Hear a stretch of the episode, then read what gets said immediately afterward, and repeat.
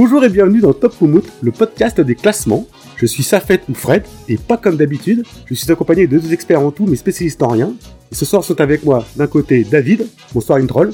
Salut Fred. Et de l'autre côté, le merveilleux et la douce voix suave, Super Cali. Salut Fred, salut David, ça me fait tout drôle d'être de l'autre côté du miroir là. Et bah moi aussi, figure-toi. Je suis enfin devenu un, un- un expert en tout et spécialiste en rien, ça y est. Moi j'ai pris le pouvoir, j'ai pu le lâcher. Je suis ravi d'être le premier invité post-insurrection. Euh, félicitations Fred, j'ai toujours cru en toi. Alors rassurez-vous, ceci est un, est un commun accord, c'est pas d'un putsch. hein. Donc ce soir, on va débattre autour du classement de la discographie de Queen.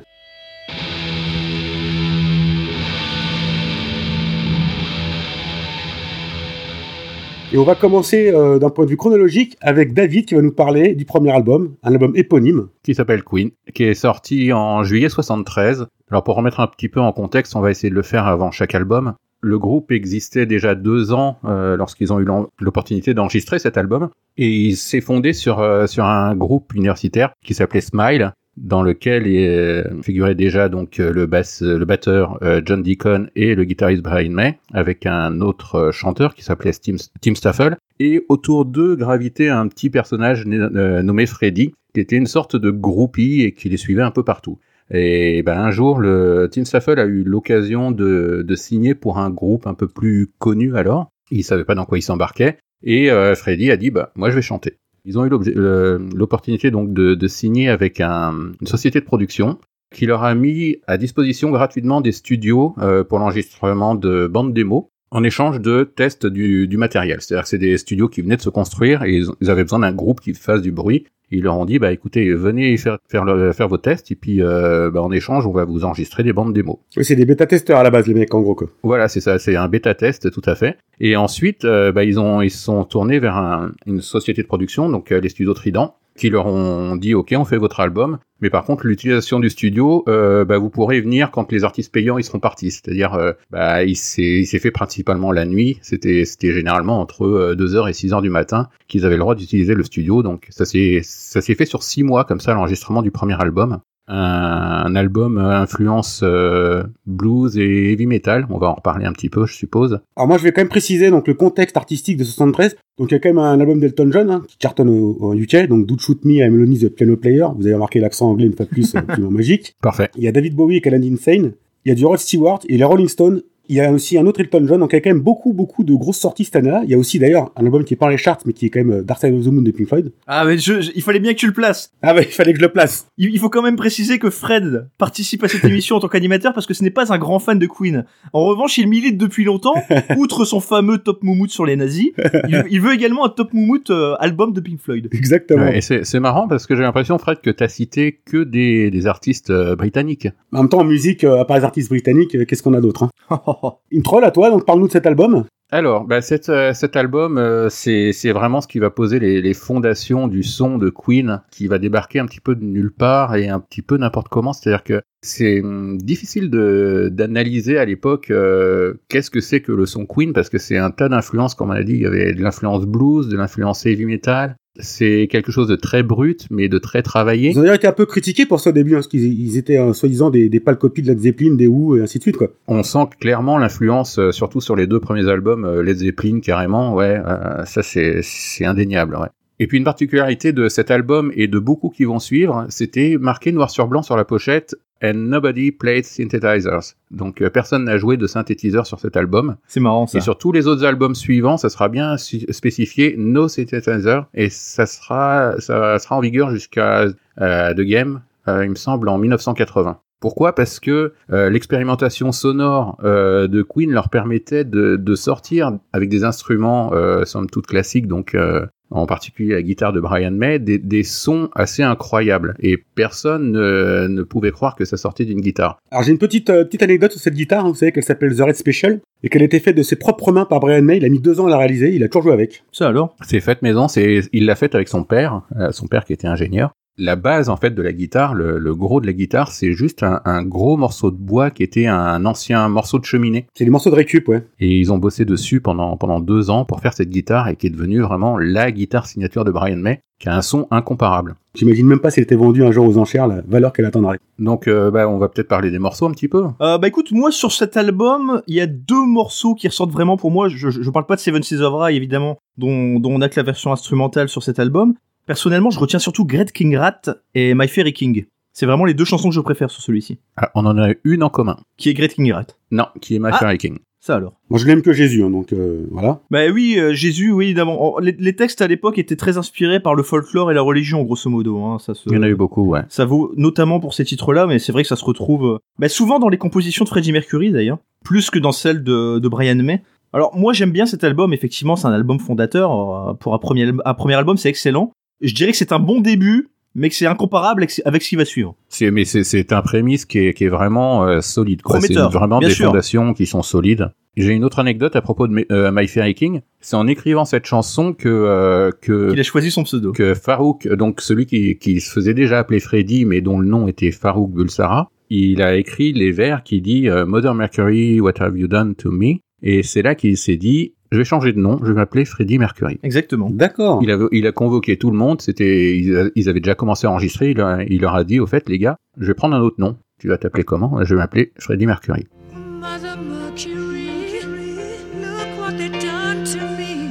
Et My Fairy King, c'est aussi une chanson qui va vraiment aussi établir des bases, une marque de fabrique de groupe, ça va être tout ce qui est harmonie vocale. C'est là que, euh, pour la première fois, ils vont, euh, ils vont explorer, ils vont vraiment mettre en place ces harmonies vocales qui vont vraiment devenir plus qu'une marque de fabrique, ça va vraiment être la, signature de Queen. Bien sûr.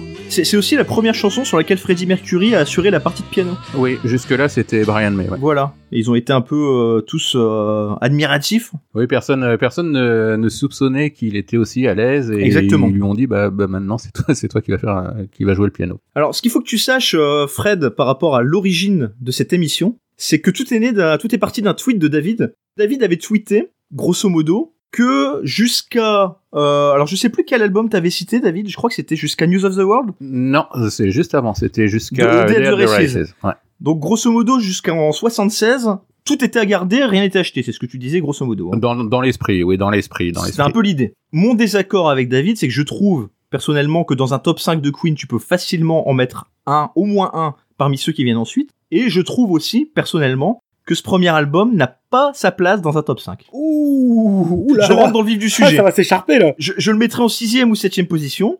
Évi- Évidemment, c'est un album, on le disait, fondateur et qui a une place euh, essentielle dans leur discographie. Mais avec 45 ans de recul, je, je, je trouve que la qualité musicale ne ressort pas autant pour celui-ci que pour au moins 5 ou 6 autres de leurs albums. Ils étaient peut-être pas trouvé leur style encore, ils étaient encore trop influencés par ce qu'ils écoutaient. Et, euh, Effectivement, c'est un bon argument. C'est en partie. euh, Ce tweet, en fait, ça, ça faisait, je suis, je suis conscient effectivement que bien des albums ont été beaucoup plus importants pour beaucoup de monde. Moi, c'était un ressenti personnel. C'est-à-dire que si je, dois, ga- si je dois garder cinq albums de Queen, parmi les cinq, il y en aura quatre euh, près 1980. on n'est pas là pour être objectif, de toute façon, on le sait très bien. hein. Alors, et puis une dernière chose à dire à propos de cet album, donc qui est donc le premier, c'est que il va également euh, posséder le premier teaser de l'histoire du rock, euh, puisqu'il se termine sur un- une piste instrumentale d'une minute euh, d'un morceau qui sera développé euh, dans l'album suivant. Ce qu'il faut savoir, c'est qu'ils étaient en train de, de travailler sur ce morceau, mais il n'était pas terminé pour la clôture de l'album. Il aurait dû figurer sur l'album, donc ils se sont dit, on va quand même mettre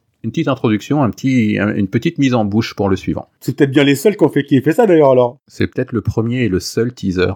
Donc on va passer au deuxième album de 74 qui s'appelle Queen 2, hein, ou Queen 2 en anglais, en 74. Et là, pour le coup, on sera d'accord pour dire que c'est un chef-d'œuvre. Ah, c'est un, voilà, c'est, c'est vraiment, c'est un, un des albums les moins connus. Il a un seul single, si je me trompe pas. Euh, mais ça reste un des préférés des fans, ça reste euh, considéré comme une influence majeure auprès de beaucoup d'artistes euh, qui ont suivi. Billy Corgan, par exemple, Ah, qui considère que c'est, il fait partie des disques qui ont changé sa vie. Et donc lui il dit lui-même, c'est probablement l'un de leurs moins populaires. C'est ce que, c'est ce qui rejoint euh, ce que tu disais. Moins populaire dans le sens des ventes, hein, des moins connus, Oui, oui, bien parce sûr. que parce que quand tu quand tu parles à la, Il est devenu culte auprès de la base de fans, Queen, bien ça sûr. reste vraiment un des, il est dans le top 3 des albums euh, de Queen. hein. Complètement. Et il sera probablement dans notre top 3 sans trop m'avancer. Je l'espère. alors pareil, petit contexte de l'année de l'année 74 qui est quand même la meilleure année du siècle, du 20e siècle, hein, parce que je suis né cette année-là.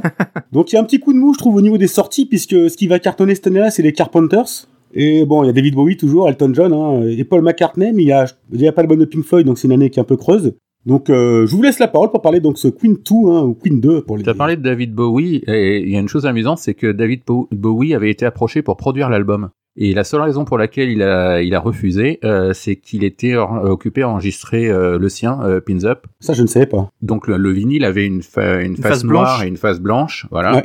Les, les photos qu'il illustrait, c'était la, la, la photo emblématique de Queen, vous savez, la- Bien sûr. cette photo où ils sont tous les quatre en losange, euh, Mercury avec les mains croisées sur ses, sur ses épaules. Et oui, c'était euh, c'était vraiment un objet. euh, Et, d'ailleurs, c'est intéressant parce que donc effectivement, il y a cette photo en blanc pour la face blanche. C'est principalement des compositions qui sont signées Brian May. Ouais. Et euh, on peut dire grosso modo qu'il y a une tendance un peu à l'émotion dans ces chansons. Euh, je, je dis ça pour donner une ligne directrice parce que justement la, la face noire est très différente. Alors pas seulement parce que la photo est noire, mais aussi parce que les compos sont signés Mercury. Et là, on retrouve ce que je disais pour l'album précédent, c'est que les thèmes sont principalement euh, voilà dans le fantastique. C'est un peu la thématique qui ressort. Et, euh, et moi, je vais te dire franchement, David, je préfère très nettement sur cet album la face noire. Ah, carrément, mais bien sûr. C'est un album, ils ont eu le droit à utiliser, enfin, ils avaient exigé d'utiliser des, d'avoir le studio en heure un peu plus conventionnelle, et du coup, ils ont mis qu'un mois à l'enregistrer, euh, par rapport au précédent qui leur avait pris six mois. C'est vraiment une exploration, vraiment, comme tu l'as dit, c'est, euh, c'est vraiment très influencé heavy rock, euh, hard rock, euh, Ah oui. Led Zeppelin est, est présent vraiment dans chaque, euh, dans chaque sillon du, du disque. Et euh, comme tu dis, ouais, c'est marrant parce que l'intégralité de la phase B, euh, de la face noire, est, euh, celle est signée Mercury. Et il me semble que 4 sur les 5 de la face blanche, c'est Brian May. C'est ça. Enfin, c'est assez fou de, de- quand tu regardes la qualité de ces chansons, alors qui pour la plupart étaient en préparation depuis quelques années. Hein, ils les ont pas sortis comme ça, parce que quand on regarde leur discographie, on voit que bon, les disques sortent en 73, 74, encore 74. Je crois qu'il y en a un en mars, l'autre en novembre. Enfin, ça enchaîne très très très très vite à cette époque. Euh, les chansons étaient en préparation depuis quelques années, et du coup, ils en ont quand même aussi gardé d'autres sous le coude. Et parmi celles qu'ils ont gardées sous le coude, il y a deux titres quand même majeurs. Il y a Stone Cold Crazy et il y a The Prophet Song, dont on reparlera par la suite et qui est, Ah oui. qui est S'il en elle-même un chef-d'œuvre. hein, c'est dingue te plaît. de se dire qu'ils ont écarté ces chansons-là, tu vois, en- en faveur d'autres qui sont d'une très grande qualité elles aussi. C'est quelque chose qui était, qui était très courant. euh, ceux qui me connaissent, ils sauront que euh, moi, je suis un très grand admirateur de Bruce Springsteen. Ah oui, ça on le sait, ça, oui. Il y a énormément de, de, de similitudes. euh, c'est bah déjà c'était les mêmes les mêmes époques. Hein. Et puis euh, la production, c'est-à-dire que ils écrivaient leurs chansons, ils les enregistraient et pendant le mixage, pendant euh, le processus euh, vraiment de finalisation du, disque, ils étaient déjà en train de commencer sur les à travailler les suivantes et d'achever même les suivantes. Et il y avait une sorte de roulement comme ça qu'ils faisaient, qui effectivement faisait que des morceaux des fois se retrouvaient sur un album seulement 3-4 ans plus tard alors qu'ils étaient presque déjà prêts à l'époque. hein. Alors ce qu'il faut dire aussi, c'est qu'on n'en a pas parlé sur l'album précédent. Je crois que le grand single de l'album éponyme, c'est Keep Yourself Alive. Euh, c'est un titre qui, est- entrait pas en matière immédiatement. Il y avait une, euh, une petite intro quand même. Et donc, quand ils ont dû choisir le, le premier single de ce second album, ils ont voulu un titre qui, qui rentre dans l'art directement.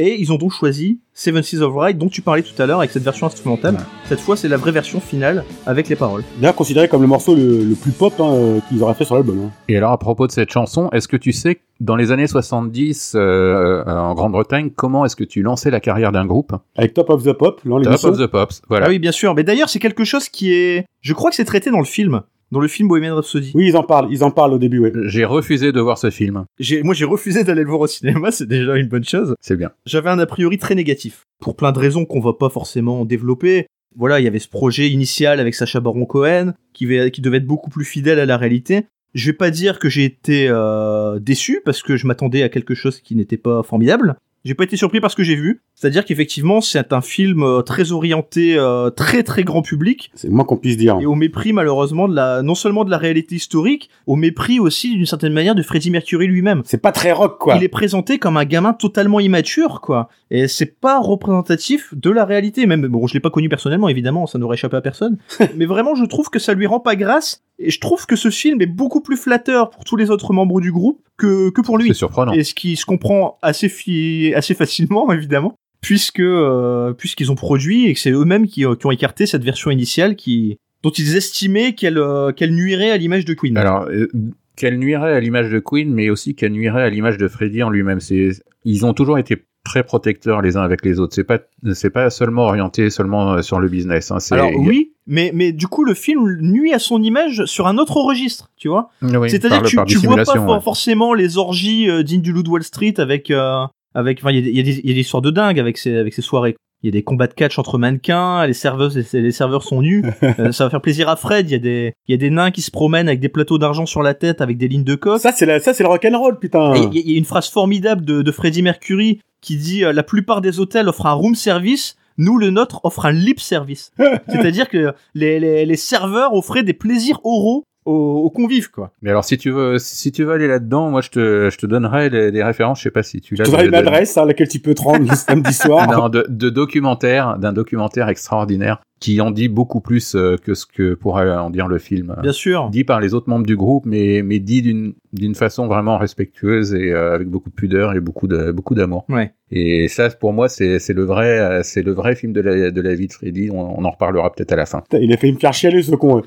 Euh, on va peut-être revenir donc euh, ouais to- Top of the Pops. Oui. Donc il fallait passer à Top of the Pops et ce qui s'est passé c'est que euh, Bowie encore lui était euh, prévu de passer à Top of the Pops euh, et il a dû annuler à la dernière minute. Il a fallu qu'il trouve quelqu'un pour le remplacer. Ils ont appelé Queen. Ils ont dit pourquoi pas. Résultat, boum. euh, premier carton, Seven Seas of Rye, et directement dans le top 10 euh, aux charts euh, britanniques. Après, il y a d'autres grandes chansons. Il y a évidemment The March of the Black Queen, dont je, je pense, David, que tu ne peux dire que du bien, comme moi. Ouais, je crois qu'on euh, Safed doit nous demander après chaque album euh, quelle est notre chanson préférée de l'album. Là, je crois qu'on ah bah sera, c'est celle-là. on sera d'accord. Alors qu'il y a une composition au long, au long cours, hein. vraiment, ça lui a pris euh, plusieurs années. Donc encore une fois, Freddie Mercury, évidemment. Et c'est une chanson Et complexe. avant même, avant même la formation de Queen, il était déjà en train de travailler Il dessus. était hein. déjà dessus, ouais. C'est une chanson qui, d'une certaine manière, préfigure un petit peu Bohem- Bohemian Rhapsody. C'est pas la seule, mais elle, elle- elle- elle est dans ce registre-là parce qu'elle est complexe, elle est longue, elle est. Elle fait plus de 6 minutes, ce qui est pour l'époque, et pas, à part chez les Led Zeppelin ou les Pink Floyd, ont des grands morceaux, c'est pas très répandu, et justement pour coller aux besoins de la radio. Oui, bien sûr. Honnêtement, c'est c'est une merveille. Hein. Si vous n'avez pas eu l'occasion de l'écouter, enfin, je, je pense à toi, Fred, qui ne connaît peut-être pas cette chanson. Vraiment, euh, Alors il y a des chances que je la connaisse sans savoir que c'est celle-là. eh ben, c'est une des premières que je te conseille d'écouter dans toutes celles dont on va parler aujourd'hui. C'est vraiment un brouillon. hein, On peut voir ça vraiment comme un brouillon de Bohemian Rhapsody. Complètement. Il y a eu tellement de surcouches harmoniques et d'overdub. Euh, à l'époque, c'était pas des, c'était pas du digital, hein, c'était des bandes. Et la bande euh, de cette chanson est littéralement devenue transparente tellement il y a eu de, de, de, de surcouches euh, mises et d'harmonie vocale.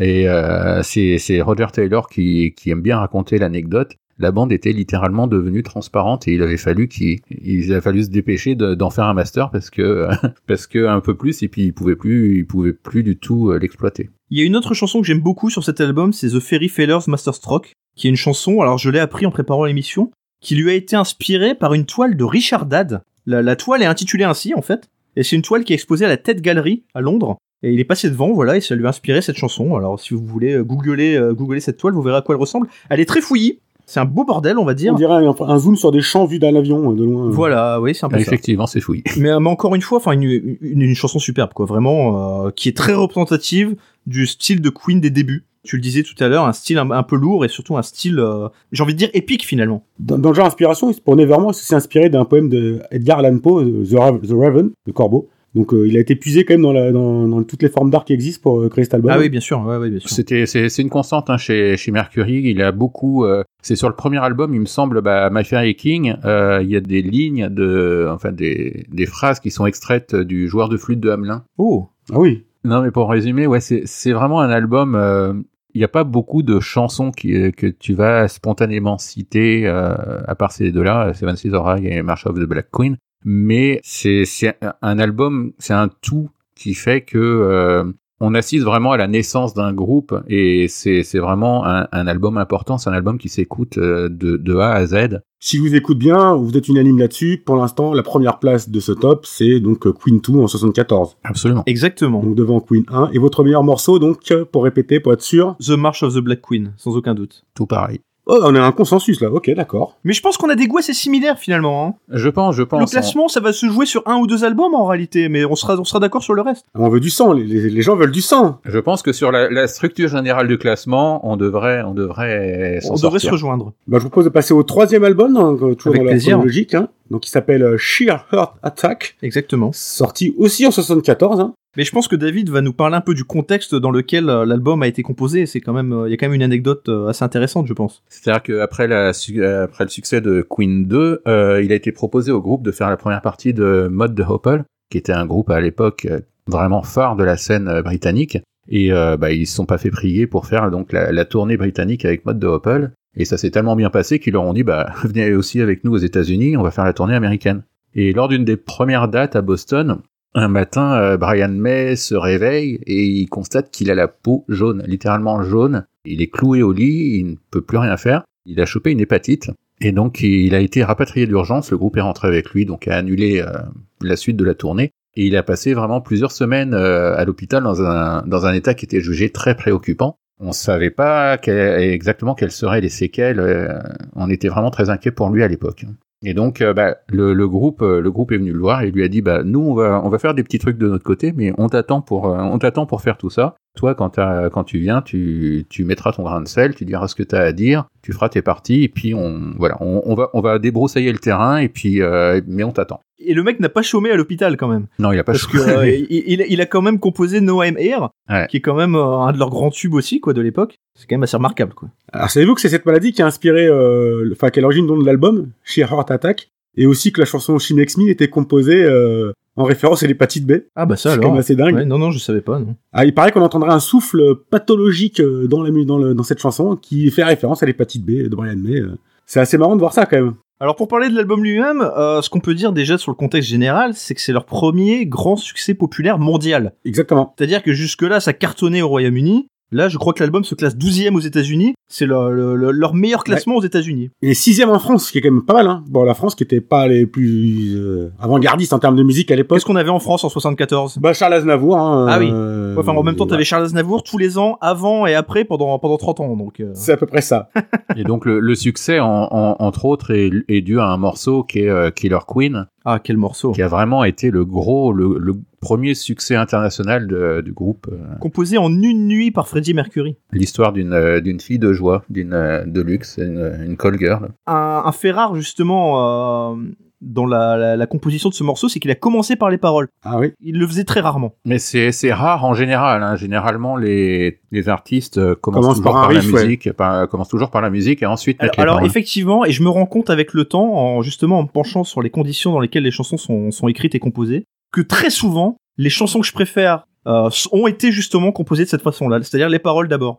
J'en parlais dans la dernière émission, j'ai eu l'occasion de, de participer à un podcast qui s'appelle euh, Ma chanson préférée, et c'était pour les Beatles. Mhm. Et j'avais choisi In My Life, et qui justement correspondait à ça, c'est-à-dire que c'était une des premières chansons que John Lennon avait composées en écrivant d'abord les paroles. Mais effectivement, c'est assez rare de manière générale. oui. Parce que c'est c'est assez compliqué en plus à faire dans ce sens-là. C'est ça, c'est est- que c'est beaucoup plus, plus, plus compliqué. Si tu écris d'abord la musique, bah, t'as la structure, t'as le tempo, Il y a t'as plus qu'à les, poser les paroles dessus. les quoi. placements, tu sais exactement combien de pieds t'as besoin. euh, donc, euh, En, en parlant de pièces, vous allez parler du pied de micro, euh, objet fétiche de Freddie Mercury sur scène? Ah bah écoute, j'ai Si j'en parlais pas, je vais en parler moi. hein. vas-y, vas-y, je, je, je sens que tu as préparé l'anecdote. Ah oui, ça m'intéresse, ça m'intéresse. Je te, je te la Mais j'ai laisse, bossé, Fred. j'ai des fun facts, j'ai des fun Ah facts. mais hein. vas-y, avec plaisir. Donc c'est vrai qu'on remarque qu'il se toujours sur scène avec un pied de micro. On peut trouver ça un petit peu euh, cocasse. Et en fait, il a réellement cassé son pied dans l'un des premiers concerts. Il a continué le show avec. Ah bah ça c'est présenté dans le film, tu vois, ça c'est fidèle. Il s'est dit c'est super classe. Du coup, je vais garder ça tout le temps sur scène. Alors j'imagine que c'est un budget pied de micro euh, où il regardait le même tout le temps, mais euh, c'est donc c'est parti d'un hasard total, hein, une- d'une casse sur scène. Et euh. il s'est rendu compte à quel point il pouvait utiliser ça comme un accessoire de scène, de show. C'est un showman. Le mec est un vrai Il pouvait showman. jouer de la guitare, il pouvait, il pouvait en faire un fusil, il pouvait en faire ce qu'il voulait. Il pouvait s'asseoir dessus, faire ce qu'il voulait quoi.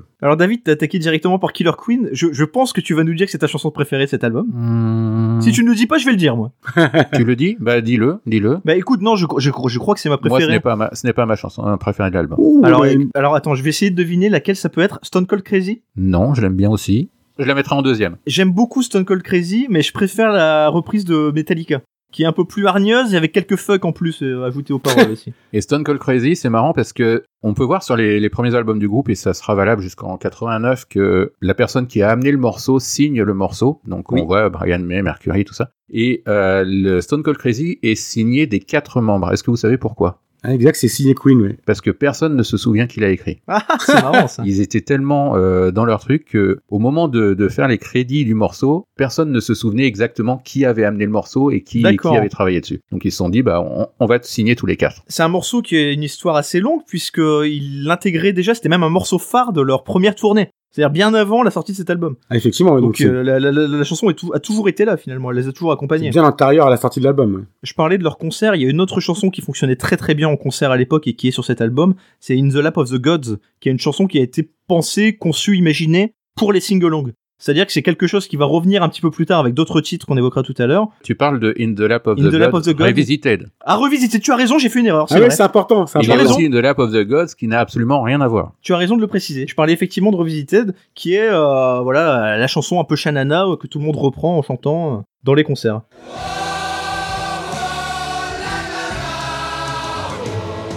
J'ai pu rebondir là-dessus parce que je- deux heures avant qu'on commence l'émission, j'ai fini mes révisions en regardant un, un Blu-ray d'un concert qui s'appelle Live at the Rainbow en Oui. 74 et donc qui a été enregistré juste après. Bah, ça correspondait aux trois premiers albums. Quoi. Le- la setlist, c'est les trois premiers albums et c'est un c'est un concert extraordinaire. Si vous, à part Wembley, si, si vraiment vous avez un concert à voir de Queen, c'est celui-là. Tu m'as donné envie de re- re- revisionner mon, mon DVD de Wembley. C'est un des premiers DVD musicaux que j'ai eu justement. Autre anecdote personnelle, deux de mes tout premiers disques, euh, de mes premiers CD, c'était les- le double best-of bleu et rouge de Queen. Oui. Oh, Les premiers CD que j'ai achetés avec mes sous, c'était ces deux-là. Eh ben c'est incroyable ça. incroyable ça. Eh, c'est c'est pas répété à l'entraînement ça, on le savait pas. hein. Non, non, non, c'est. Moi, c'est c'était un incroyable. album de police, ça n'a rien à voir. Alors moi c'était un best-of de police je crois. Moi, c'était Roxanne, je crois. là. Il s'appelait comme ça l'album de Eh Roxanne. ben voilà, Ben, on s'est bien trouvé les copains. Et donc pour terminer, bah, parce que j'avais pas eu le temps de le placer, donc ma chanson préférée de l'album c'est No I'm Here. Ok.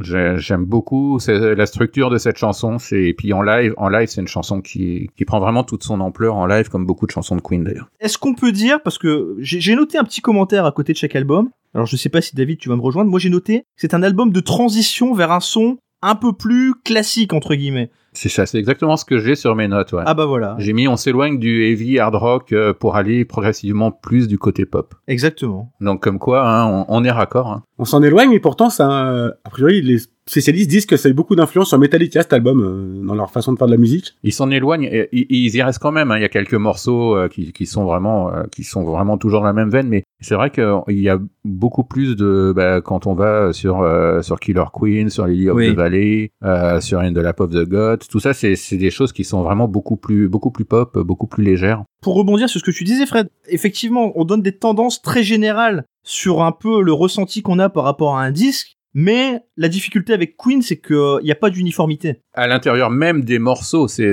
Oui. pas seulement les albums, c'est les morceaux eux-mêmes qui vont être fois, des fois être composés de de trois ou quatre morceaux différents, enfin de, des rythmiques différents, des, des, des instrumentations différentes. Le, le point culminant, c'est bien sûr Bohemian Rhapsody, mais euh, c'était déjà visible. de- Dans The March of the Black Queen ou d'autres titres. c'est sûr. ça, ou Prophet Song, c'est des De ce que choses j'ai qui... pu lire aux, aux différentes euh, lectures que j'ai travaillé donc pour cette émission, c'est que justement après ils étaient un petit peu vexés quand même qu'on leur dise qu'ils arrêtaient pas de s'inspirer de Led Zeppelin, des Who et des grands groupes de l'époque. Et l'année 74, c'est vraiment leur vrai virage où ils commençaient à se dire on va faire nos trois sons. Ils se restreignent eux-mêmes pour l'instant? Mais ça va exploser sur le suivant, exactement. Si vous permettez, je vais faire la transition entre euh, justement à- parce qu'après cet album, le groupe euh, se présente au complet dans, dans le bureau de John Reed. John Reed, c'est à l'époque c'était le manager d'Elton John, donc j'avais pris rendez-vous avec lui. Euh, Freddie Mercury s'est adressé à lui en lui disant "On a sorti trois albums, on a rencontré un succès énorme avec le dernier. Notre manager vient de s'acheter une deuxième Rolls-Royce et pendant ce temps-là, nous, on gagne 60 livres par semaine." Est-ce que tu peux faire quelque chose pour nous? Et là, John Reed leur a dit, écoutez, laissez-moi, je vais vous sortir de là, laissez-moi partir, euh, m'occuper de la, partie business. Vous, pendant ce temps-là, allez en studio et faites-moi le meilleur album possible. Je vais rebondir sur ce que tu viens de dire et je vais spoiler un peu Bohemian Rhapsody, le film. Ce manager dont tu parles est interprété par Aidan Gillen, que tout le monde connaît pour son rôle de Littlefinger dans Game of Thrones. Et il y a un autre personnage important qui s'appelle Ray Foster, qui est le premier producteur de Queen chez EMI, et qui lui est interprété par Mike Myers. Oh, génial. Ça, j'étais pas au courant, tu vois. Alors, ce qui est assez amusant, c'est qu'en regardant le film, je ne savais pas que Mike Myers était dedans. Et je ne l'ai pas reconnu. Parce qu'il est grimé, il a une perruque, il a, il a une moustache. Mais je l'ai pas reconnu non plus. Hein. Ah ben, je ne l'ai pas reconnu. Et justement, quand il parle de Bohemian Rhapsody, ce manager, il dit cette chanson, on n'aura jamais des jeunes qui aident Bangron dessus dans une voiture. Et c'est à ce moment-là que j'ai compris que c'était lui. Parce Ouais, qu'évidemment, ça fait écho à la, à la scène mythique de World. C'est très méta. Bien sûr. Est-ce que dans le film, il y a cette, euh, cette fameuse réplique? Parce que bah, John Reed euh, leur a dit OK, on va, on va bosser ensemble et tout. Mais avant, je voudrais que vous, je voudrais vous prévenir euh, parce qu'il y a des artistes qui sont vraiment très mal à l'aise avec ça. Je suis gay. Et là, Freddy a fait mais, mais moi aussi, mon chéri, il y a pas de problème. Ah non, c'est pas Ah dans non, le film. il y a pas dans non, le ça film y ça. pas dedans. Eh ben, ça sera dans le dans le documentaire Days of Our Life. euh, où John Reed raconte cette anecdote. D'ailleurs, je pense que c'est le moment pour en parler, c'est que pour ceux qui ne sauraient pas, mais euh, Freddie Mercury a vécu une grande histoire d'amour avec une femme, Ah oui, bien, bien sûr. bien avant de comprendre qu'il était bisexuel, euh, voire homosexuel, parce que bon, a priori, il aimait, il aimait plutôt les deux. Donc euh, cette femme qui s'appelle Mary Austin, qui donc il est resté très très proche toute sa vie. Hein. Mais c'est pas forcément quelque chose qu'on sait hein, quand on suit Queen de loin euh, Il a toujours dit, même bien longtemps après, que c'était le grand amour de sa vie. de sa vie, ouais, c'est ça. Le seul, le seul. Ça a inspiré cette fameuse chanson Love of My Life dont on va parler tout de suite après parce qu'il faut quand même qu'on qu'on dise où on classe Sheer Heart Attack quand Eh même. oui, parce que premier, deux- donc premier, je répète, on a Queen 2, deuxième Queen. Bon, ça va pas être dur. Hein. Ça va être au milieu. On va le mettre entre les deux. Ouais, Et voilà. ben voilà. On répète nos morceaux préférés, donc pour David, donc pour Introll, c'est No I Am Here, et toi c'est Killer Queen. Et donc on enchaîne avec A Night at the Opera que vous avez tous les deux un petit peu teasé, qui sort en 75. Et donc Fred, j'imagine que tu as les le cadre. Mais bien sûr que j'ai le cadre de Mais, 75. mais je, je me doute. 75 est une année euh, pas si riche que ça en, en termes de, de grosses sorties, ce qu'on va trouver. Euh, alors bien sûr, si, on a quand même l'un des plus grands albums de l'histoire, euh, Wish You Were Here de Pink Floyd. C'est pas celui à quel je pensais. On va trouver du Rod Stewart, du Led Zeppelin, bien sûr Physical Graffiti quand même, du Statu Quo et encore du Elton John qui a priori sort un album tous les trois semaines. Lui. Alors quand tu as dit le plus grand album de l'histoire, moi je pensais que tu allais parler de Born to Run de Bruce Springsteen. Ah non, C'est pas grave, on n'a pas les mêmes références. hein. J'aurais pu parler d'Umaguma aussi, moi. C'est pas, le- c'est pas le soir, c'est pas le soir. Revenons à, A Night at the Opera, donc, euh, qui, alors, pour les, pas les novices, mais pour les gens qui regardent ça de loin, apparaît comme peut-être le plus grand album de l'histoire de Queen. Je, je m'avance pour vous, je m'avance Ah pour vous. je- non mais tu as raison. C'est tellement évident qu'on va le mettre numéro 1. Comment veux-tu faire autrement? C'est c'est- c'est- c'est une merveille. Avant même d'enregistrer, de toute façon, on savait qui on allait mettre numéro un, Mais qui on allait mettre dernier, de, de toute façon. C'est ça, euh, c'est ça. c'est- ça, il y a, y a aucun, au- aucune contestation possible à ce niveau-là. D'accord, ok. Alors pour faire simple, c'est le seul album dont j'aime absolument toutes les chansons. Rien acheté. Il y a rien acheté, il y a rien acheté. C'est euh, et c'était vraiment l'album de la dernière chance hein, pour Queen parce que non seulement ils, étaient vraiment sans le sou au moment de de, de le démarrer, mais en plus ils étaient criblés de dettes. C'est-à-dire que si cet album n'avait pas marché, Queen euh, se serait séparé et on n'aurait plus entendu parler d'eux. Ah, carrément. Brian May a dit cet album était presque une question de vie ou de mort. C'est ça, littéralement. Ouais. Ça te situe un peu l'environnement quoi. Ça, ça ressort pas du tout dans le film, ça. hein. Ils en parlent pas de ces problèmes financiers. euh, Non, non, bien on sûr. On ressent pas du tout ça. Non, non, non, non, c'est vrai, c'est pas du tout traité, mais il y a plein de- d'impasses qui sont faites, évidemment, parce qu'il fallait faire un choix sur un film aussi court et très hollywoodien. Mais et en plus de ça, il y a des incohérences euh, temporelles. C'est-à-dire qu'il y a pas mal de choses qui sont traitées dans le désordre et ça nuit. Euh... C'est souvent le cas sur les sur les biopics comme ça. ouais. Ben oui. J'ai lu euh, quelque chose, alors j'ai pas les chiffres en tête, mais pas pour le morceau Bohemian Rhapsody. Vous savez qu'en en studio, on enregistre piste par piste, euh, les voix, euh, la basse, ainsi de suite. Je crois que cette- ce morceau a plus de 100 pistes. Donc c'est techniquement un- une prouesse quand même, parce que d'avoir plus de 100 pistes pour un morceau, c'est incroyable quoi. Et c'est pas le record. Et c'est pas le record. C'est pas le record. Ah, c'est pas leur record, C'est d'accord. pas leur record. Il y a, il y a un titre qui est- on en parlera un petit peu plus tard. Ouais. Tu parles de Bohemian Rhapsody, ce qu'on peut dire aussi, et moi qui m'a surpris en préparant l'émission, c'est que c'est un, sur- un succès sur trois décennies. C'est-à-dire que, euh, d'ailleurs, c'est intéressant aussi de voir qu'il n'a pas été un immense carton aux États-Unis. Il était numéro 9 lors de la, lors de la sortie en 75. Ensuite, il revient en 92. Alors évidemment, pourquoi il revient en 92 bah Parce qu'il y a Wayne's World juste, à- juste avant. Mhm. Ah bah oui. Un, un- un film dont il faut savoir quand même que Mike Myers avait obtenu auprès de Freddie Mercury, juste avant sa mort, de pouvoir utiliser euh, justement le titre euh, dans, dans le film. Et donc, euh, après Wayne's World, le titre est numéro 2 aux États-Unis. Donc c'est quand même assez dingue de se dire que 17 ans après la sortie, bah, finalement, il obtient un plus gros succès commercial euh, que lors de sa première vie. Et alors, pourquoi je disais sur trois décennies? Mais parce que le film vient, le, le titre vient tout récemment d'à nouveau être classé dans le top 40 américain, euh, suite au film, évidemment, dont on a déjà un petit peu parlé. ouais. Petite anecdote justement sur les, sur les charts. Faut savoir que Queen, dans toute sa carrière, a passé 1422 semaines de présence dans les charts UK. C'est plus de 27 ans de présence dans les meilleures ventes. Hein. Ça c'est en cumulé. En cumulé. Et tu fais bien de préciser UK parce que euh, aux, aux États-Unis, c'était quand même assez différent. C'est-à-dire qu'à partir euh, du deuxième album, chaque disque cartonne au Royaume-Uni. Aux États-Unis, ça n'a pas été ça. Il y a eu euh, des top 10, on va dire, entre bah, justement A Night at the Opera, ça a commencé avec A Night at the Opera, jusqu'à The Game. Et tout ce qu'il y a eu avant, tout ce qu'il y a eu après, c'était pas à ce niveau-là. Est-ce que vous savez quel était le, le, le, le titre de travail de Bohemian Rhapsody? Ah non. Le machin de Freddy.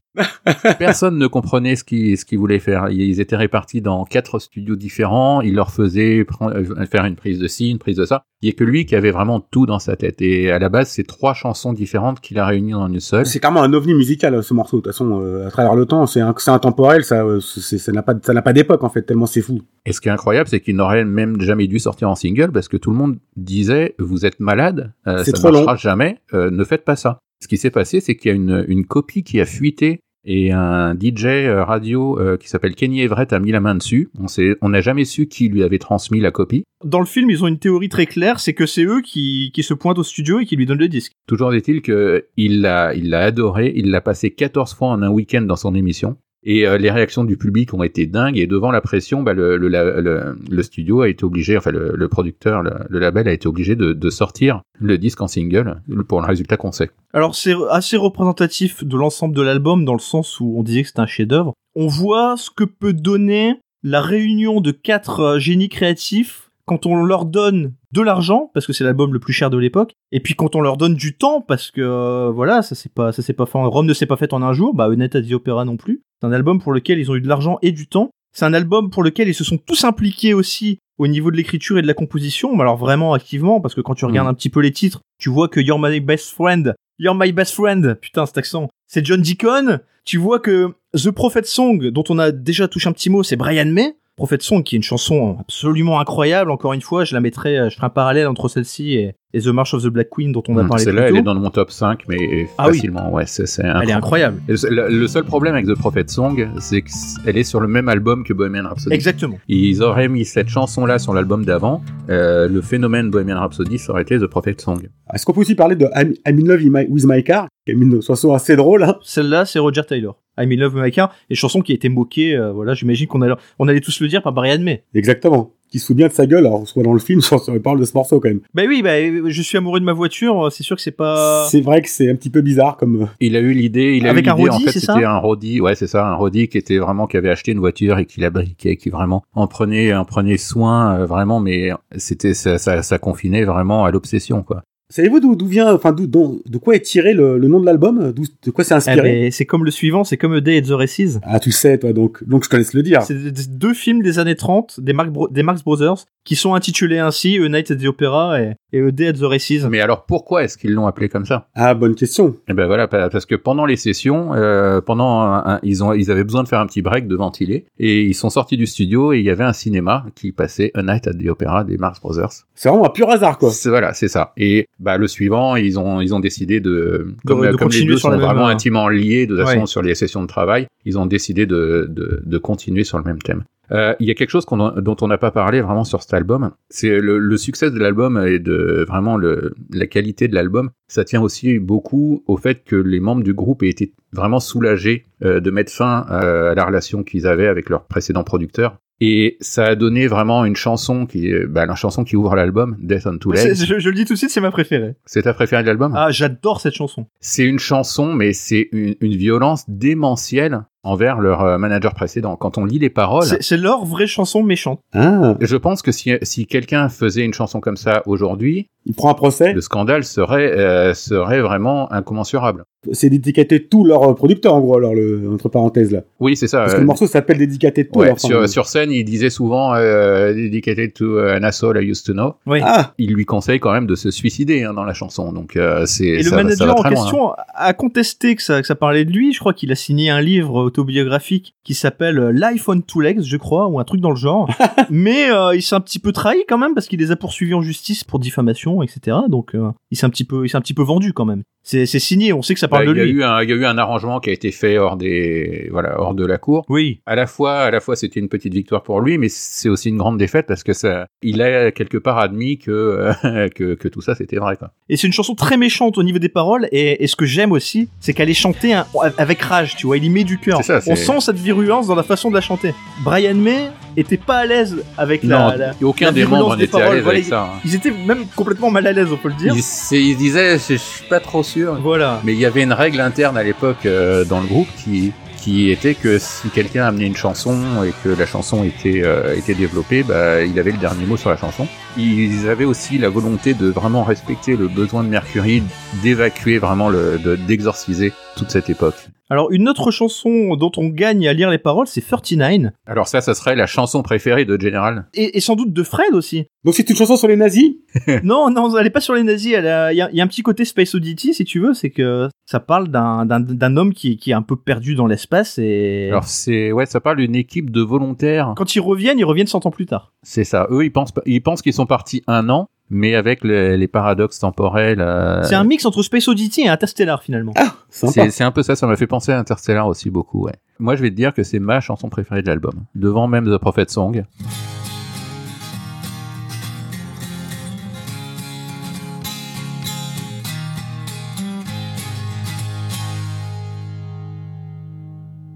Donc vous, vous ne mettez pas Bohemian Rhapsody comme numéro 1 de votre chanson euh, Non. Mais évidemment, c'est la chanson, euh, C'est la chanson la plus numéro un importante. pour tout le monde. Mais si, si tu veux, on l'a tellement entendu, entendu, réentendu. Non mais bien sûr, je comprends. hein. Alors après, dans les chansons qu'on n'a pas vraiment développées, il y a Seaside Rendez-vous qui est intéressante aussi. Ouais. Il y a cette anecdote que tu avais peut-être, David, où, où le pont, ils, ils- ils le font entièrement à la voix. Ouais, c'est c'est tout est fait à la bouche. Les instruments avant sont faits à la bouche La par. euh, clarinette, le kazoo, le tuba, ils font tout à Ah, la c'est bouche. le, c'est l'ancêtre du beatbox quoi. C'est Mercury et Taylor qui font ça et c'est tout est fait, euh, tout le pont musical est fait vraiment à la bouche et aux doigts. Ils ont mis des dés à coudre pour faire les pour faire les, les rythmiques. Et euh, c'est quelque chose que tu, quand tu écoutes la chanson comme ça, tu t'en rends pas compte. Mais quand tu le sais et que tu Ouais. réécoutes, tu te dis mais bien sûr. Tu n'entends Et plus il que y a ça. une autre chose, il y a une- un autre truc qui, qui s'apparente un peu à ça, c'est sur Good Company. Ici, il y a une, toute une, une section de cuivre sur Good Company qui sont faites par Brian May à la guitare, note par note.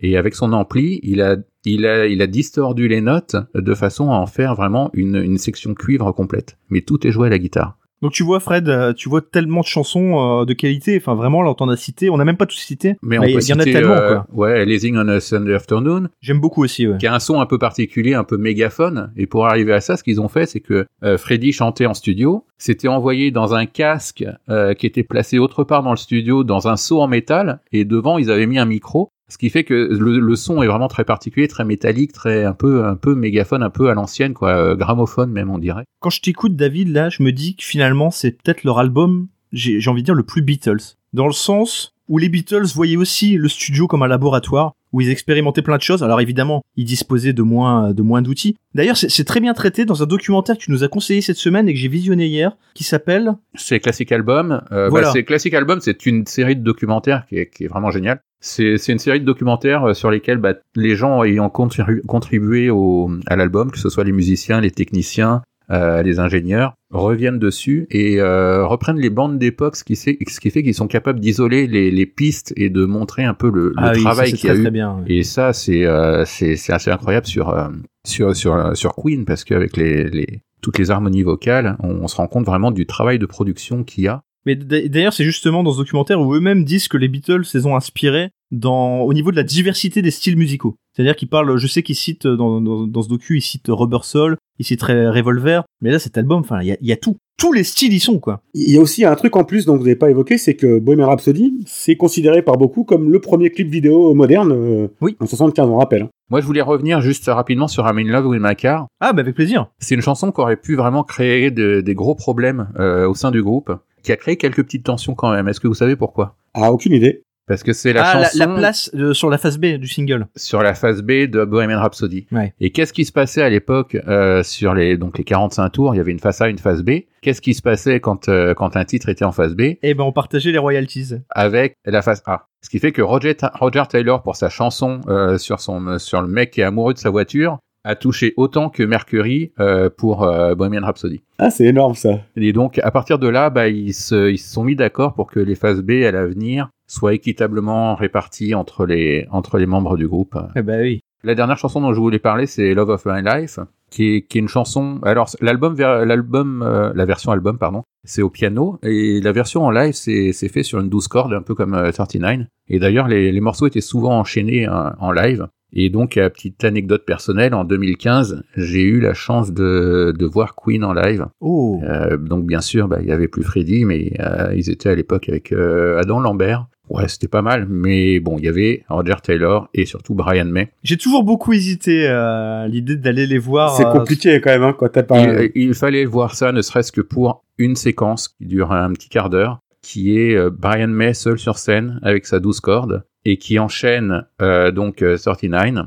et qui enchaîne également Love of My Life. Et sur les dernières, les dernières phrases de Love, of My Life, tout s'éteint. Il y a juste euh, Freddy euh, sur l'écran géant qui apparaît. Chair de poule. Voilà, c'est plus que de la chair de poule, même c'est vraiment de l'électricité, mais tu voyais les étincelles. euh, de... c'est, c'est, c'est incroyable, c'est incroyable. Quand ça arrive, c'est, t'as vraiment la, la gorge nouée, les poils qui se dressent, et euh, c'est, c'est, c'est incroyable. Alors j'ai j'ai pas eu le bonheur de les voir en évidemment en live. Par contre, j'ai vu la comédie musicale We Will Rock You. Alors je sais pas si c'est votre cas.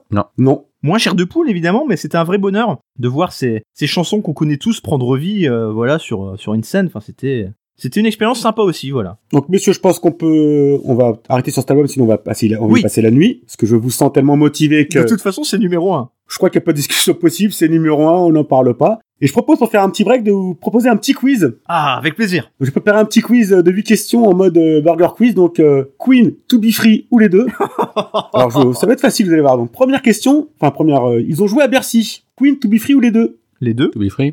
Eh, c'était les deux, bravo, Caddy. Bercy était, existait déjà. euh, Eh oui, ils sont passés à Bercy. Alors, je sais plus quelle année, j'ai pas noté, mais euh, on est en 86, un truc comme ça, passé à Bercy, ouais. En, en France, ils ont pas, ils sont pas beaucoup passés euh, en France. Hein, ils- C'est pas du niveau des Beatles qui ont fait l'Olympia avec euh, Sylvie Vartan. C'est pas la même euh, catégorie. hein. Ou Hendrix qui a fait la première partie de Johnny Hallyday, quoi. C'est... Oui, c'est vrai. Donc, deuxième question. L'un des membres est diplômé en astrophysique. Donc, Queen, To Be Free ou les deux? Brian May, Queen.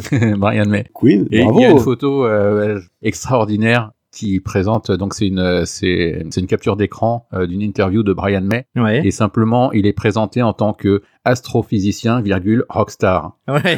et ça La c'est la plus belle mais voilà c'est la c'est la classe absolue c'est euh, à préciser voilà. qu'il a, il a eu son doctorat en 2007 seulement. Il avait arrêté ses études entre temps, il l'a fini plus tard. hein. Et, et là encore, il y a un petit clin d'œil sympa dans le film. Alors vraiment, euh, on va avoir l'impression que j'en dis que du bien. C'est c'est pas du tout le cas. hein. Il y a un petit clin d'œil sympa. C'est que Freddie Mercury à un moment pousse une gueulante face aux trois autres membres du groupe et, euh, et leur dit tous, euh, ben voilà, vous, vous me devez tout. Et si j'avais pas été là, alors toi t'aurais fini comme Je me ça. rappelle. Toi t'aurais fini comme ça. Et Brian May, toi t'aurais fini avec un diplôme en astrophysique. Et j'ai trouvé ça très drôle. Donc, question suivante, ils sont au musée Grévin.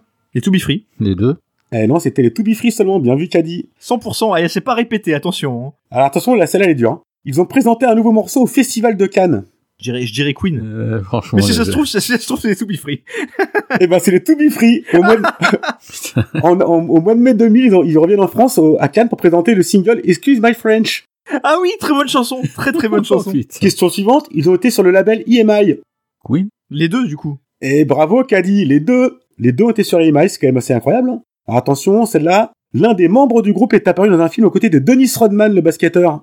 To Be Free. Exactement, Philippe Nicoli dans un film germano-belgo-américain obscur appelé Simon 16. Et 16 avec S-O-Z, hein, pas 16 comme Benoît Oh, j'ai envie 16. de le voir. Bah, j'ai- hésité à le, ch- à le regarder. Ah, il nous reste deux questions. Leur logo contient les trois signes astrologiques du groupe. Oui, c'est Queen. Queen, ça. Ouais, c'est un logo qui a été euh, qui a été designé par euh, par Freddie Mercury lui-même il y a deux lions, un crabe pour le cancer de Brian May et donc une vierge, euh, Freddie Mercury. Et dernière question, le chanteur du groupe est mort. Ah, les deux.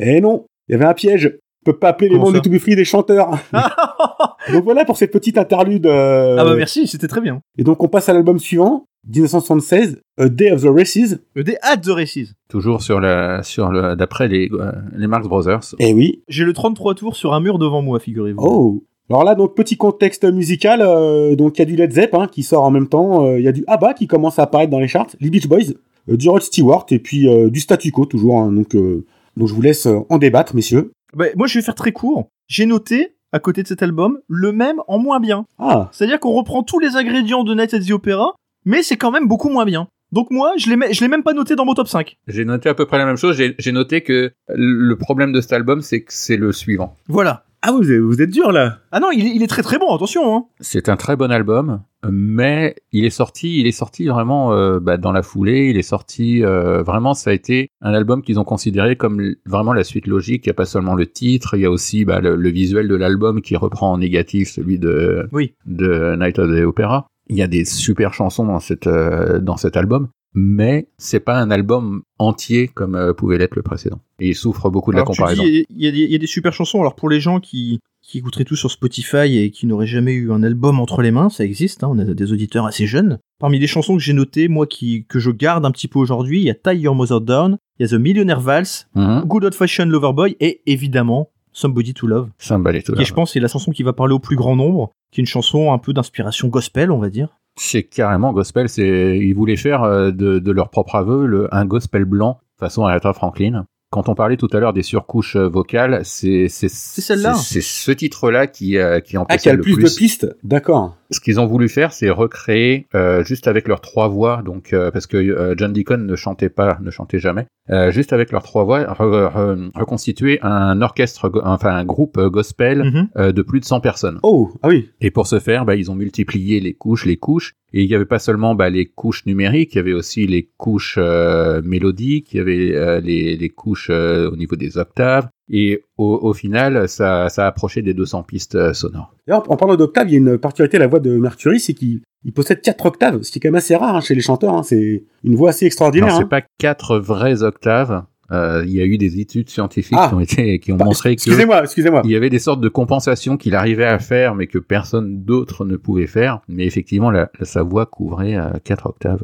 Est-ce que le, le- le- la chanson You Take My Breath Away a inspiré Berlin pour euh, Top Gun? C'est Je suis en train de vous salir là. un peu. Ouais.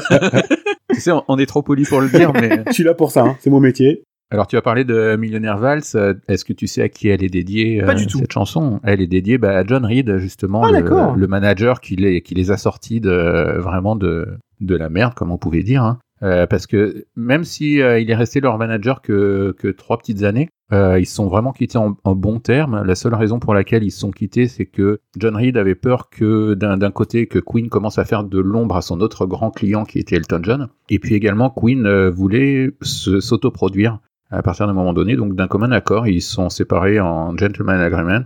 Et euh, ils ont toujours gardé de, de très très bons euh, rapports. Et cette euh, chanson Millionnaire Val, c'est une très très jolie chanson toute Ah, simple. très joli, oui. C'est euh, c'est c'est vraiment l'hommage de Mercury à, à John Reed. D'accord. Et du coup, cet album, parce que premier, vous n'avez pas en parlé longtemps, euh, vu ce que vous en avez dit. Oui. Vous le classeriez combien? Je vous rappelle le classement. Donc, premier, Night at the Opera, qui, a priori, ne bougera pas du classement. hein. Suivi de Queen 2, de Sheer Heart Attack et de Queen. Vous le metteriez où, celui-là? Moi, je, pour être franc, je vais laisser la parole à David parce que j'ai une petite hésitation. Je sais pas si je le placerai dernier ou avant-dernier sur cela. Je le mettrais quand même euh, sous Heart Attack, mais Ah oui, ça oui. au-dessus... Au-dessus de Queen Ouais, je le mettrais... Ouais, ouais. Je suis sans doute d'accord. Oui, je suis d'accord. Je suis Il d'accord. y a quand oui, même, ouais, Tiny, Tiny Mother Done, c'est quand même quelque chose qui est euh, vraiment un, un grand classique, quoi. ce- au niveau de, de leur concert, euh, c'est c'est c'est une chanson qui vraiment qui pète, qui, qui a la pêche, qui est qui a été écrite en 68 hein, par Brian May quand il voyageait en Espagne. Et il avait déjà cette chanson-là et il l'a finalisée au moment de au moment de l'enregistrement de l'album. Donc ça faisait euh, presque dix ans qu'il l'avait écrite déjà.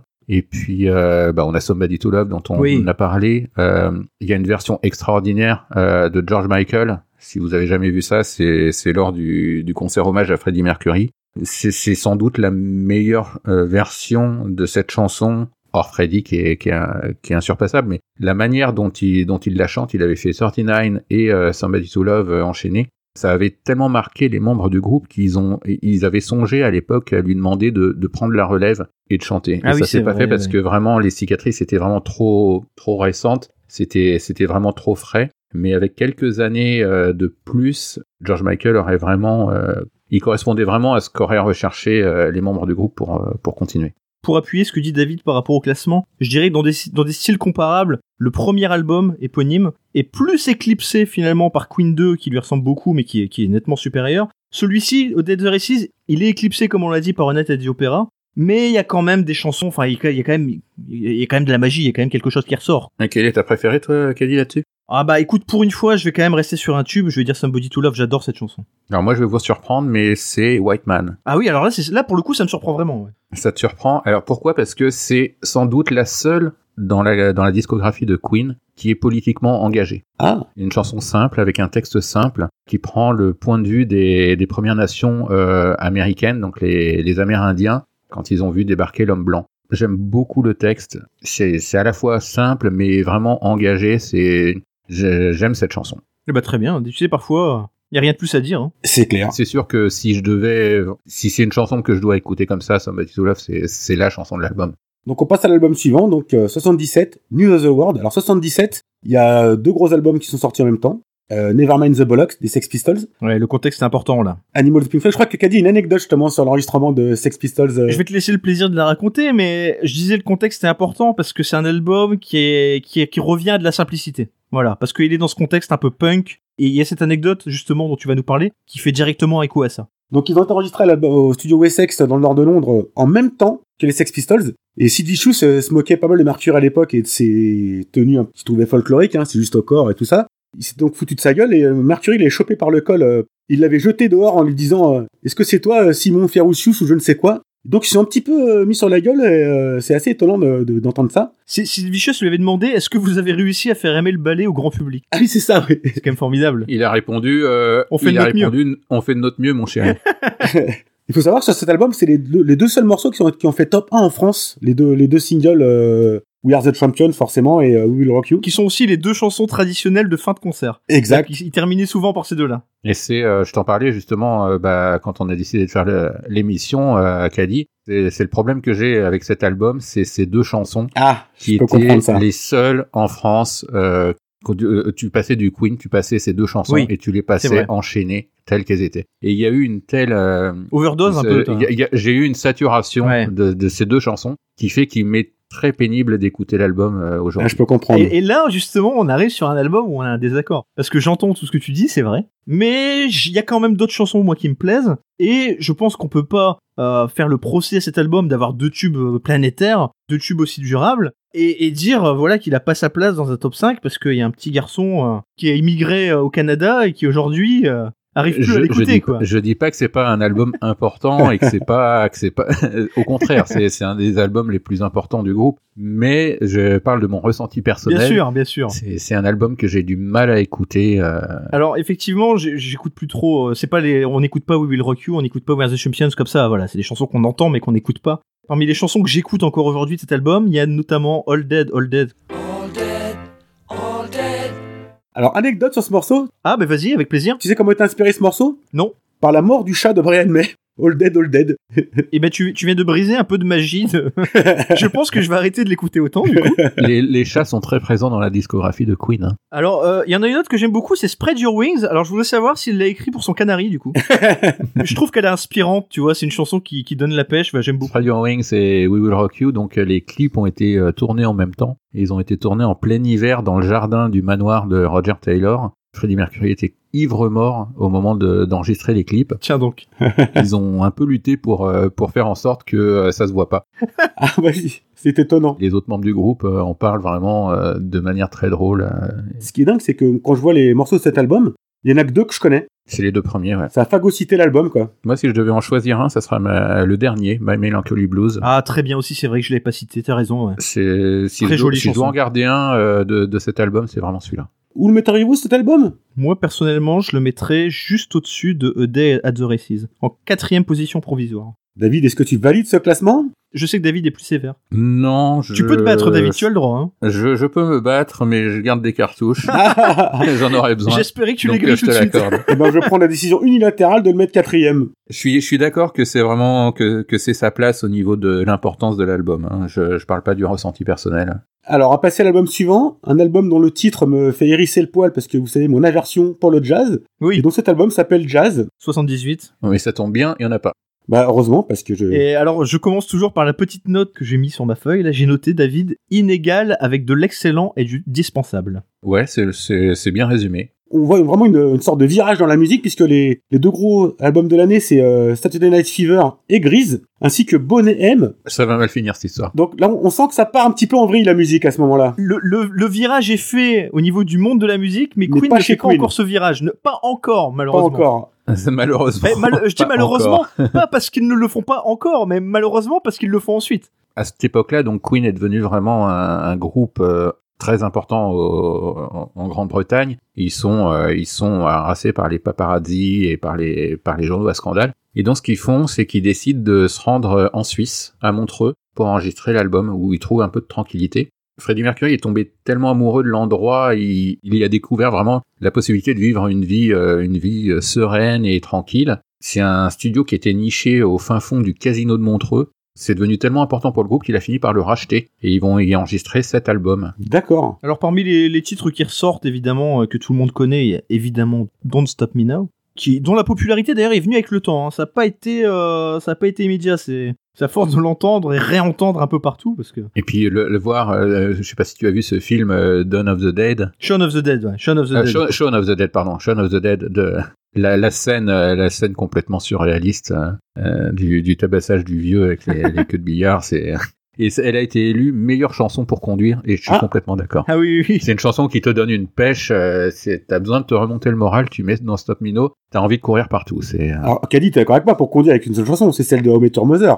500 Miles. Formidable chanson aussi, c'est pas le même registre. Alors, on est d'accord, c'est le même registre. Euh, là, donc sur cet album, le bijou évidemment dans Stop Me Now, il y a aussi Bicycle Race. Ah. c'est- je ne l'aime pas du tout. Donc c'est une chanson qui est inspirée par le passage du Tour de France quand ils étaient à Montreux. C'était passé sur le le Tour de France était passé au bord du lac Léman et il a voulu faire une, une chanson sur le vélo. Et euh, pour le clip, ils ont engagé donc euh, 65 femmes euh, nues qu'ils ont mis complè- complètement nues et ils leur ont fait faire du vélo euh, sur la piste du stade de Wimbledon. La compagnie qui avait loué les vélos était pas au courant de ce qu'ils allaient faire et lorsqu'ils ont appris que c'est qu'ils allaient être chevauchés par des femmes complètement nues, euh, elle a exigé que le groupe achète toutes les selles à la fin. Ah, c'est énorme, ça. Donc euh, vous nous rendez les vélos, mais vous, euh, vous gardez les selles et vous nous payez pour les selles. Et on peut aussi dire que c'est le, le, le virage cuir moustache pour euh, Queen, là. hein. C'est un petit peu après pour moi, oui. C'est un petit peu après? Ah oui, oui, oui. Euh, sur cet album aussi, il y a une des, une des trois chansons de, de, de Queen qui a la particularité d'avoir euh, soit un refrain, soit un couplet en langue étrangère. Ah, Mustapha, oui. Euh, les deux autres, c'est Théo Teoriate sur Ah oui. donc en japonais. Et puis la troisième, c'est La Pabaras Diamor sur l'infâme Hot Space. Voilà, ne notice pas trop ce qui va venir ensuite. Oh pardon, excusez-moi, excuse-moi, j'ai spoilé, excuse-moi. Il a carrément dit le mot infâme, c'est ça, on est d'accord. Hein. Ah oui, oui. Il a utilisé le mot infâme à propos de Queen. Ah, ok, je, je, je note. Hein. Alors, je vais être, euh, je vais être sympa pour le coup. Je vais te laisser le classer celui-là, euh, David, Jazz, parce que je n'ai aucune idée d'où le mettre. il est dur à, dire, à, à placer, hein, celui-là. C'est vraiment, c'est vraiment un album. euh, C'est pour ça que quand on en discutait, moi, je, je disais que je trouvais, je trouvais vraiment, vra- vraiment que jusqu'à Day of the Races, euh, c'était, c'était du tout bon. Et tu m'avais dit quand même News of the World et Jazz, on n'était pas d'accord sur le cut en fait hein, à donner. C'est- c'est- effectivement, j'ai beaucoup de tendresse pour certains des titres dont on a parlé, mais c'est trop inégal pour moi. Et, et Moi, je le mettrais en dessous de A Day of the Races. et ben, ça me va très bien. Et ben donc il prend la sixième position. Et moi, voir le jazz en fin de peloton, ça me fait toujours plaisir. Et ben, la bonne nouvelle, c'est qu'il va sans doute encore redescendre un petit peu. Eh ben, on va passer donc à l'album suivant, Flash Gordon, années 80. Là, ce- celui-là, ça va être très rapide parce qu'en réalité, on va pas vraiment en parler, je pense. Oui, c'est pas, c'est pas vraiment un album du. C'est une bande, une bande, une, enfin, Une une bande bande originale. originale d'un- d'un film, donc euh, il nous intéresse pas. Et donc on passe à Hot Space en 82. Euh, tu en as oublié un. Je l'oublie Tu en as un. oublié un qui, ne- qui ne mérite pas d'être oublié. Ah mais oui, j'ai oublié The Game. The Game, qui est leur album le plus commercial, le plus grand succès commercial. Alors David le disait tout à l'heure, hein, c'est le premier album avec un synthétiseur. Voilà, c'est ça, c'est le premier album à inclure des synthétiseurs. C'est le seul album de Queen qui va être classé numéro 1 aux États-Unis. Preuve que ces gens sont définitivement étranges. Et, et- et ensuite, ça va redescendre euh, vraiment de manière euh, sévère. hein. Et pour le, pour l'enregistrement de, de cet album, il y a un changement de décor radical, puisque le groupe prend la direction de Munich. Et c'est un studio qui est euh, façon bunker au rez-de-chaussée d'un immeuble stalinien tout en béton. C'est, c'est vraiment, euh, c'est vraiment glauque comme, comme, euh, comme endroit. Et euh, Munich, ça va être un lieu important de, dans la vie de Freddie Mercury, parce que c'est, là qu'il va progressivement, euh, à partir de cet album, euh, perdre pied et s'enfoncer dans bah, la drogue, le sexe, Alors, et puis, alors, euh, je, les- je les- dirais s'enfoncer dans le rock and roll. Donc petit contexte euh, années 80, ce que j'ai oublié de le faire. Oui. Donc pareil, on voit un petit changement arriver dans les charts, parce qu'on a ACDC et Deep Purple qui pointent leur nez. Et là, pareil, euh, le truc habituel, un police, euh, David Bowie, ABBA, ABBA qui trust les, les charts euh, année après année, c'est incroyable. Et donc je vous laisse reprendre donc votre analyse de The Game, hein, des années Avant 80. que David nous en parle plus en détail, je vais donner quelques-uns des titres emblématiques de cet album. Il y a évidemment Play the Game qui fait référence au titre de l'album lui-même. On a Another One Bites the Dust qui est leur, leur single quand même le plus vendu, qui, qui opère un grand virage dans le style et je pense que David aura des, des choses à nous dire là-dessus. Mhm. On a Crazy Little Thing Called Love qui a aussi cartonné aux États-Unis pour des raisons qu'on comprend très bien vu le style de la chanson. C'est très Elvis, ouais. Ben voilà, on a Save Me qui est une composition 100% Brian May et on a enfin euh, enfin je dis enfin, c'est pas le dernier mais dans les titres dans les titres que je retiens, on a Sail Away Sweet Sister que personnellement j'aime beaucoup. D'accord. Mais effectivement, la, la grosse pièce du de, de l'album, c'est Another, Another One by the Dust, donc euh, composé par John Deacon. Et ce morceau, t'as pas écœuré tellement il est connu aussi? Euh, non, parce que je l'écoute pas tant que ça.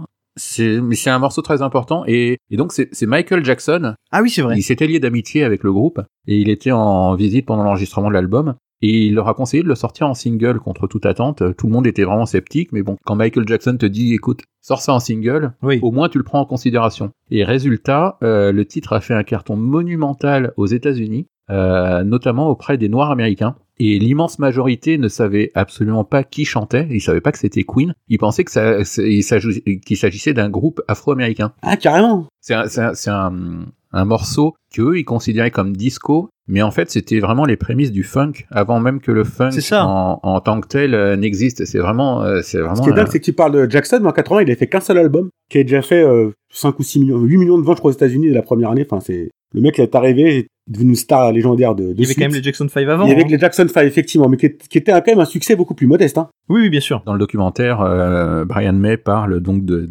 de euh, Freddie et Michael.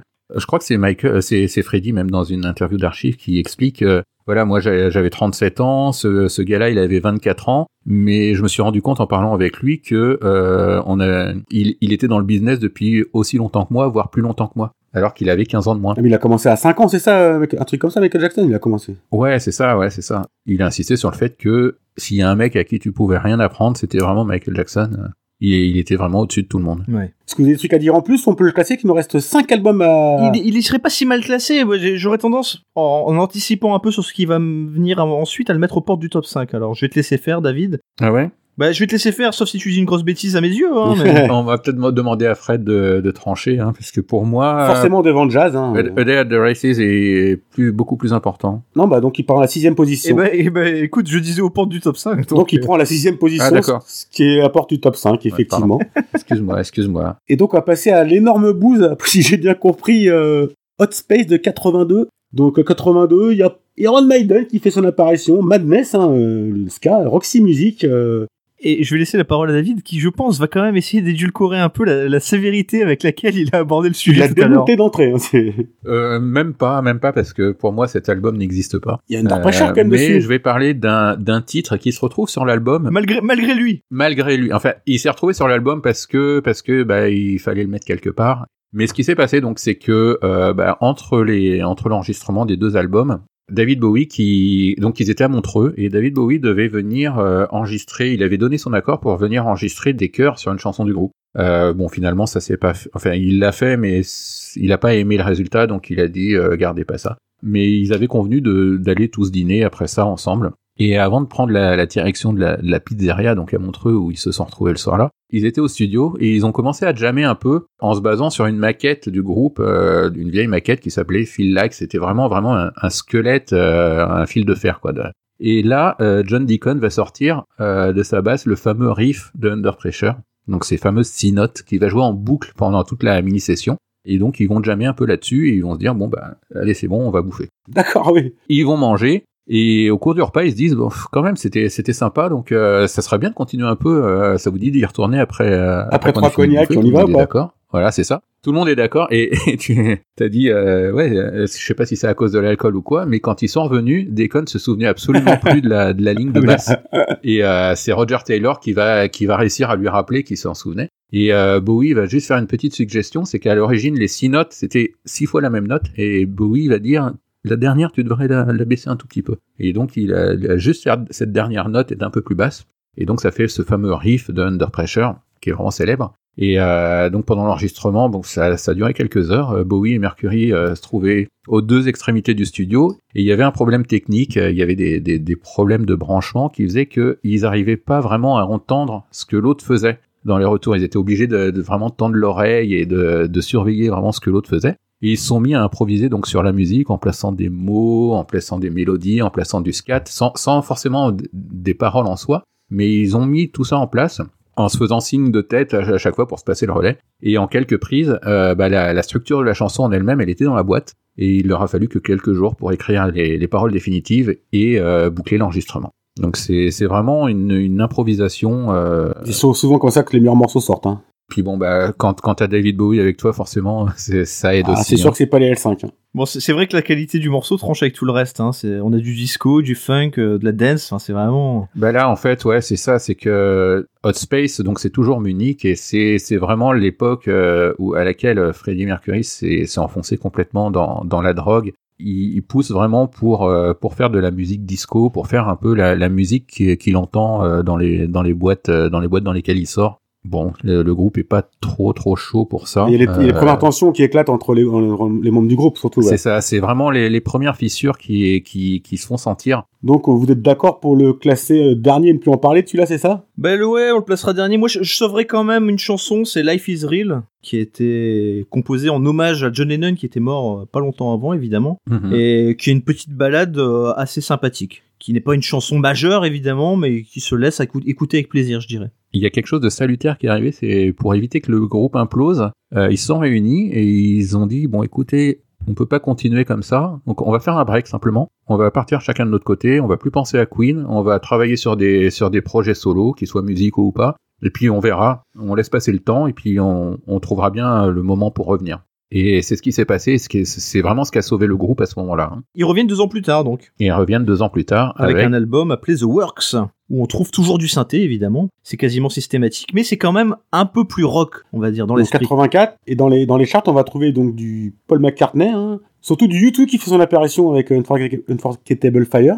Alors j'ai- j'aime pas du tout cet album. Pourquoi? Bah Parce que je suis pas très sensible à I Want to Break Free, je suis pas très sensible à Radio Gaga. Tu, tu, tu connais l'ane- l'anecdote sur Radio Gaga? Ah bah c'est Radio Caca euh, C'est par, ça, son- euh, par le, par le fils de 3 ans de Roger Taylor. C'est ouais, ça, c'est assez drôle ça quand même. hein. Ouais, oui, c'est drôle, mais c'est pas ça qui sauve la chanson. hein. c'est pas ça qui est dans le qui Il sauve. paraît qu'il le- il paraît qu'on l'entend Radio Caca à un moment donné dans le, dans le morceau, c'est vrai ça? Oui, Oui, il le dit plusieurs fois. En fait, le, le fils de euh, la, la femme de Roger Taylor était française, donc le, le, le gamin Oh. était à moitié français. Et il a vraiment dit euh, Radio Caca. et bon, ça, dé- ça décrit assez bien cette chanson. Hein. Quand on bien l'oreille, euh, quand on veut bien écouter le, le morceau, parce que faut vouloir l'écouter aussi, on entend Radio Caca. Ah bah je suis content quand tu dis ça. Tu vois, on se rejoint quand même. On a, on a quand même à peu près On les se mêmes. rejoint, on se rejoint. Euh, si, si, si je devais sauver des chansons, je, je sauverais plus facilement It's Hard Life ou, ou Hammer to Fall. J'aime beaucoup Hammer to Fall. Hammer to Fall, ouais, chanson bien- bien très péchue, bon, quoi. Et surtout en live. Et puis, euh, Is This the World We Created J'aime Ah beaucoup. oui, très c'est une joli chanson aussi, toute simple.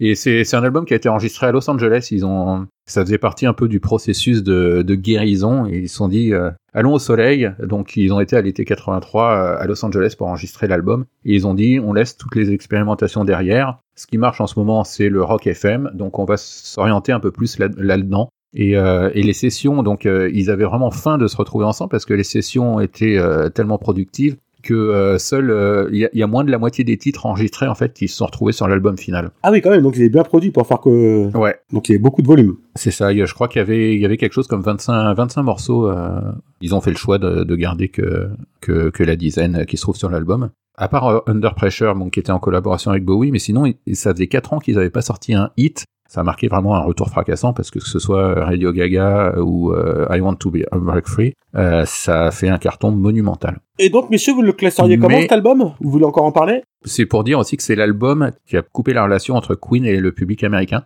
Pour la simple et bonne raison, c'est que MTV a refusé de diffuser le clip de I Want to Break Free parce qu'un un, un clip où des, Ouais. où des hommes se travestissent, ça euh, ça. c'était ça, ça passait pas. Et donc, bah, le groupe a dit simplement, bah, bah, puisque c'est comme ça, les États-Unis on laisse de côté. Et ils ont arrêté de tourner là-bas et c'est vrai que leurs Voilà, albums. ça a été une rupture euh, à peu près définitive avec, euh, avec les. États-Unis. Ouais. D'accord, donc vous le metteriez. euh, Pour l'instant, on a 3 à 6, on a 9 albums classés. Tu le mets où, toi, dit euh, Ah, War je le mets assez bas, je le mets assez bas, ou précisément, évidemment, pas en dessous de, de Hot Space. A priori, celui-là, il est fini pour la dernière place. Mais non, je, je le mets assez bas, mais après, c'est- assez subjectif. Je te dis, je suis pas sensible à- au tube de cette chanson. C'est un peu, j'ai un peu la même relation avec ce disque que toi tout à l'heure avec News of the World, Avec finalement. C'est un peu Mais la même si chose. Tu dois, ouais. si, si là tu dois mettre un, un disque et un, un album et l'écouter de A à Z, Oui. est-ce que tu prends The Works ou est-ce que tu prends Queen? Ah, je prends Queen. Queen, vous l'avez mis, mis Voilà, avant-dernier, donc, Queen. euh, Hein. Donc on est d'accord que The Works, euh, parce qu'il va quand même falloir commencer à mettre des albums en dessous de, de Queen, hein, qui reste quand Je même un m'étais très pas bon rendu compte album. que hein. Queen était si bas, mais clairement, ça va Hmm. sous Queen, on est d'accord. Et ben hein. donc, Aucun The doute. Works prend l'avant-dernière place, euh, derrière Queen. Vous l'avez mis 9ème, Queen, hein, messieurs? 8ème, pardon, vous l'avez Oui, mis c'est 8ème. c'est sévère. C'est sévère. sévère. Maintenant Mais- que j'y pense, euh, je le remonterai un petit peu. Mais mais, c'est euh, sévère, mais pour une raison simple qu'on a, qu'on a évoquée, c'est qu'il y a Queen 2 juste derrière. Il a, la- il a les qualités de ses défauts. Donc, euh, deux ans après, 86, donc un Can of Magic. Il va y avoir débat là. Là, vous allez, vous allez débattre, là? Ah, j'annonce que c'est c'est peut-être un album sur lequel on peut se On peut se friter, ouais. On peut se la donner, ouais. Contexte musical, donc euh, Dire Straits, Brother in Arms, Peter Gabriel, au Genesis, Madonna qui fait son apparition dans les charts. Et en France, c'était les démons de minuit. C'était début de En soirée. France, on n'est pas les meilleurs en termes de charts. hein. Alors beaucoup de tubes évidemment hein, pour cet album, qui est un petit peu Alors, la, est-ce que- la bande Est-ce originale. que tu sais, euh, non, non, justement, quelle est la spécificité de cet album? Je, je te demandais. T'avais commencé à en parler. C'est qu'il a six chansons qui, qui sont sur la bande originale d'Highlander. Alors évidemment, la plus célèbre dans ce registre, c'est Princess of the Universe, le, le générique de la série emblématique avec avec Adrian Paul.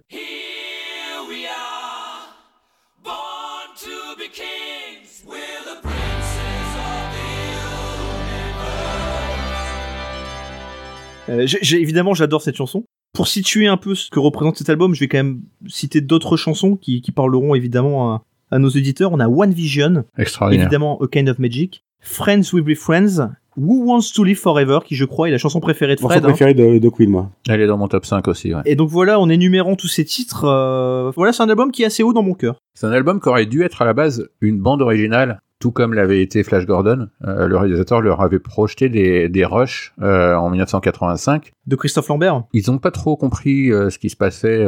Ils voyaient un guerrier immortel écossais joué par un français. ils voyaient son mentor égyptien au nom espagnol interprété Heureusement par un qu'ils n'ont pas regardé Vercingétorix par la suite, alors. Ça, ils sont plutôt bien tombés. Hein. Mais ils ont beaucoup aimé. Et puis, quand on leur a dit, proposé d'écrire la BO, bah, ils ont immédiatement accepté.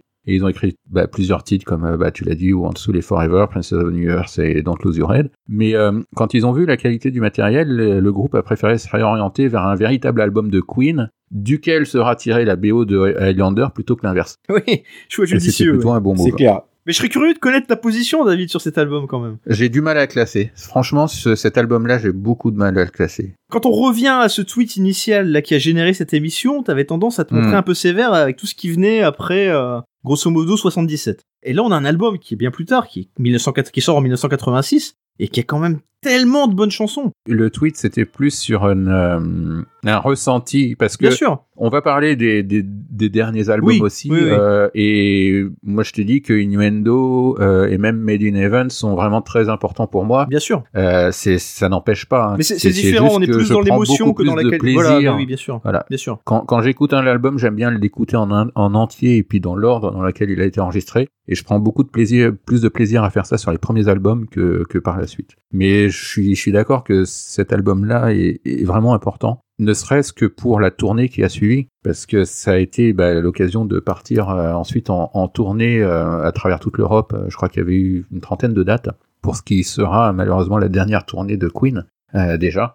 Et ouais, s'il n'y avait pas eu cet album-là, ça aurait peut-être pas été la même aussi. hein.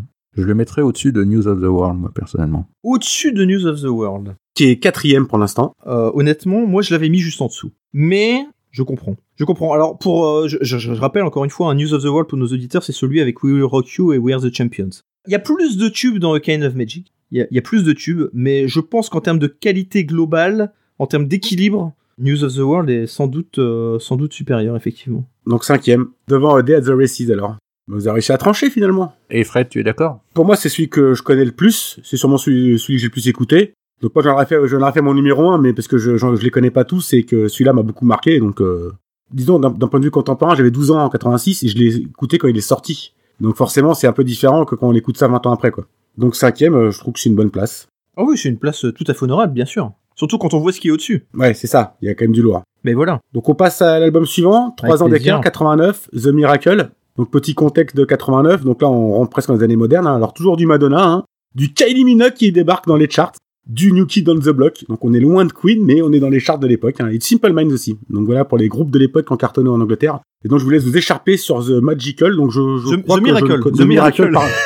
je, je, je crois que je connais aucun titre de, ce, de cet album. Oh Déjà, si tu connais le titre de l'album, tu connais le titre de la chanson The Miracle, déjà, même je- si tu dis The Parce Magical. que j'ai fait des recherches, mais... Alors, non, mais je, je suis très surpris que tu dises ça, parce qu'il y a quand même I Want It All. Oui, celui-là, ah tu mais le oui, connais. exactement, ouais. exact. Ben oui, quand même. Oui, effectivement. Alors après, tu, tu as le droit d'oublier euh, the, The Invisible Man. Ça aurait dû être le nom de l'album à l'origine, euh, D'accord. The Invisible Man. Euh, et ça a été changé euh, vraiment deux semaines avant la sortie de l'album. Ils ont décidé de prendre The Miracle. Alors moi, j'ai noté, à côté de cet album, j'ai noté un disque honorable pour un groupe malade. Comme j'ai dit, ouais, après, euh, après le Kind of Magic, donc il y a eu la, la grande tournée, euh, le, le Magic Tour. L'apogée, donc ça va être ces fameux deux concerts à Wembley, et qui va s'achever donc le 9 août 1986 à Neighbours, euh, dans la banlieue de Londres, devant plus de 200 000 spectateurs. Officiellement, il y a eu 125 000 euh, tickets vendus. Ah, c'est énorme. Et durant la fin du tour, donc, euh, bah, le groupe se rend compte que malgré les- toute l'énergie de, de Freddy, euh, qui a, qui a jamais été aussi bon sur scène, ils se rendent compte quelque part qu'il y a quelque chose qui cloche. Et d'autant qu'il n'arrête pas de leur dire, euh, vous savez, je vais pas pouvoir faire ça indéfinitivement. euh.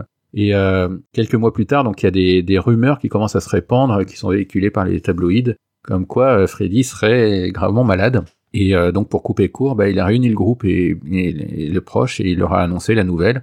Et il leur a dit en ces termes, il a dit, euh, vous savez ce que j'ai, vous savez ce que c'est, vous savez quelles sont les conséquences. Voilà, c'est fait, je vous l'ai dit. Maintenant, je veux plus vous en entendre parler euh, jusqu'à ma mort. Moment assez violent à vivre, j'imagine ça. Et c'est voilà, c'est un, événement qui va vraiment encore plus, même s'ils savaient, ils, ils se doutaient tous de ce qui se passait, mais voilà, l'apprendre ça a fait un choc et ça va encore plus resserrer le groupe si c'était possible. Ils ont décidé à ce moment-là de faire quelque chose euh, d'assez unique euh, pour eux par rapport à leur fonctionnement depuis le début de ce qu'ils avaient. C'est que à partir de ce moment-là, ils décident de, chan- de, de signer toutes les chansons Queen Oui. et donc les royalties sont partagées équitablement en quatre parce que bah, l'horloge tourne.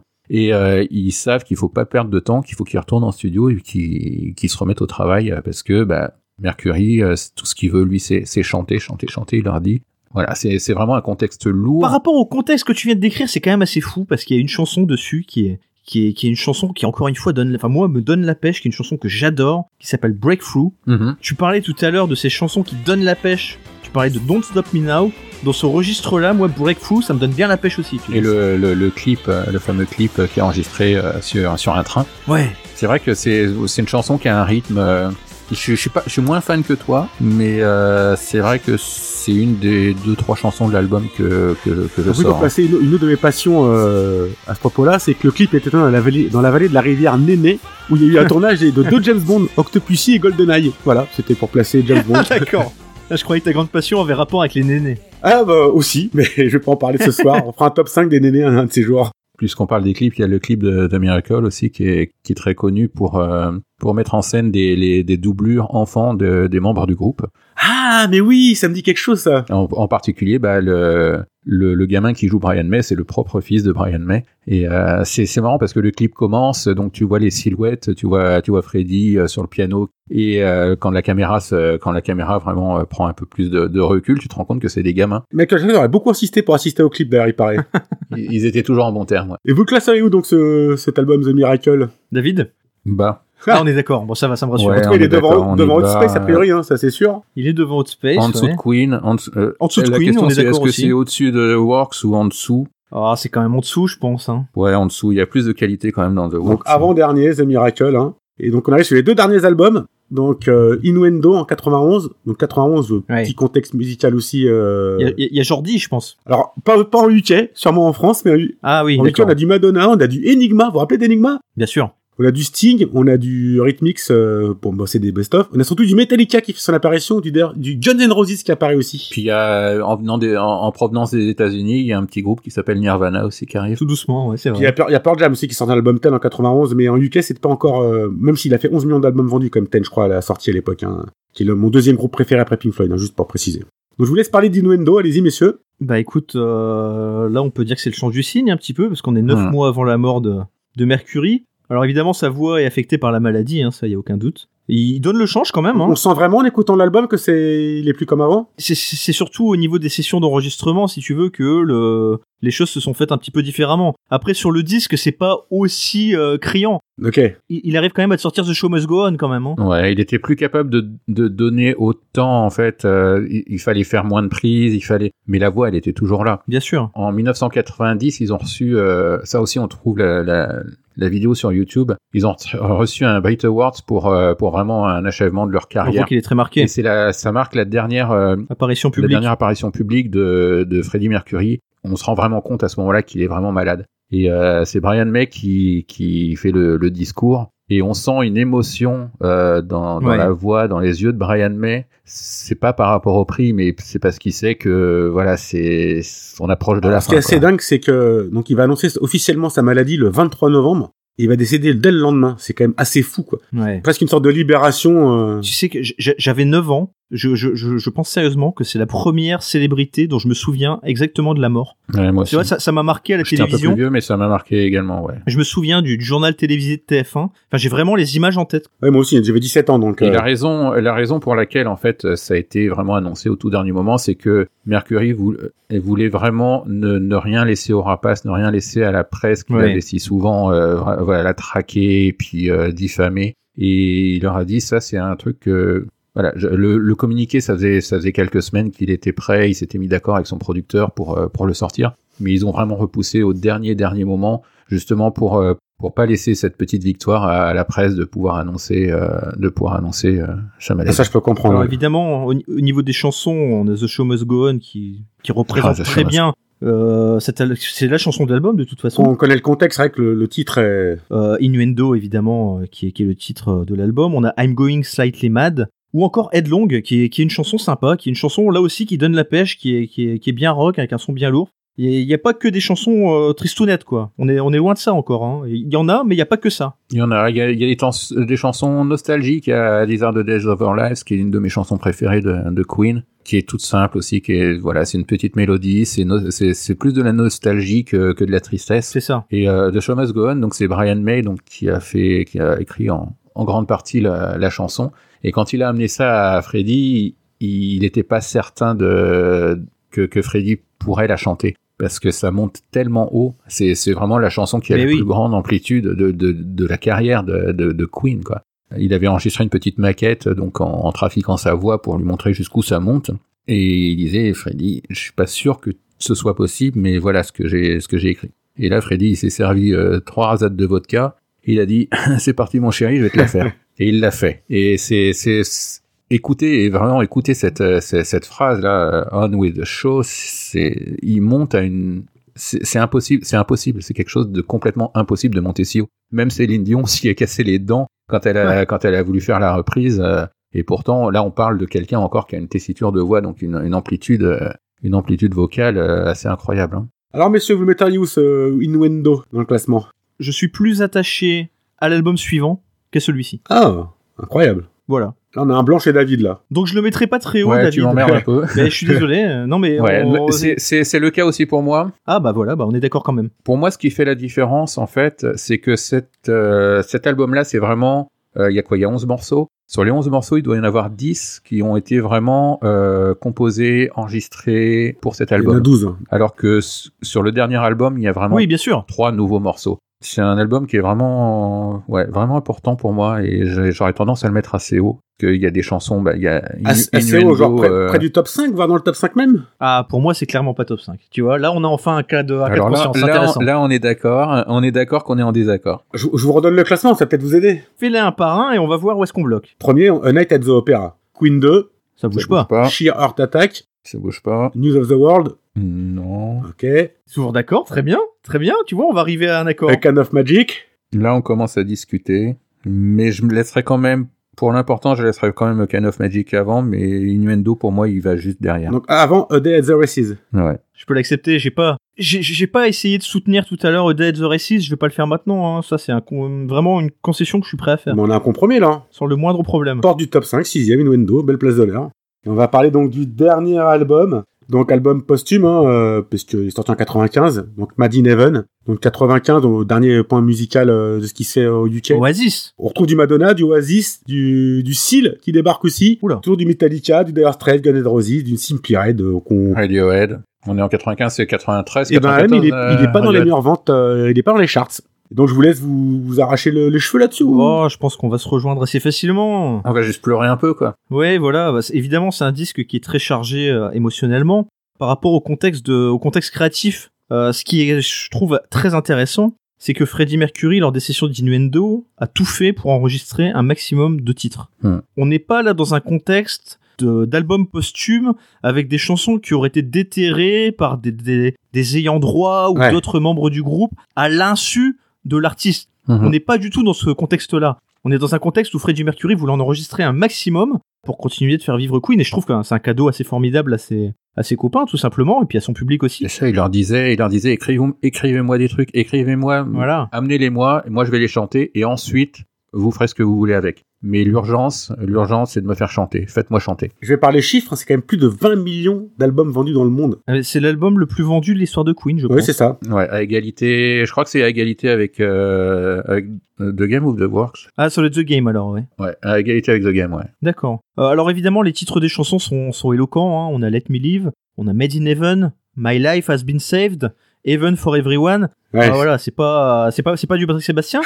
Alors moi, il y, y a une chanson que j'adore et j'ai découvert euh, le contexte dans lequel elle a été enregistrée en préparant l'émission. C'est You Don't Fool Me.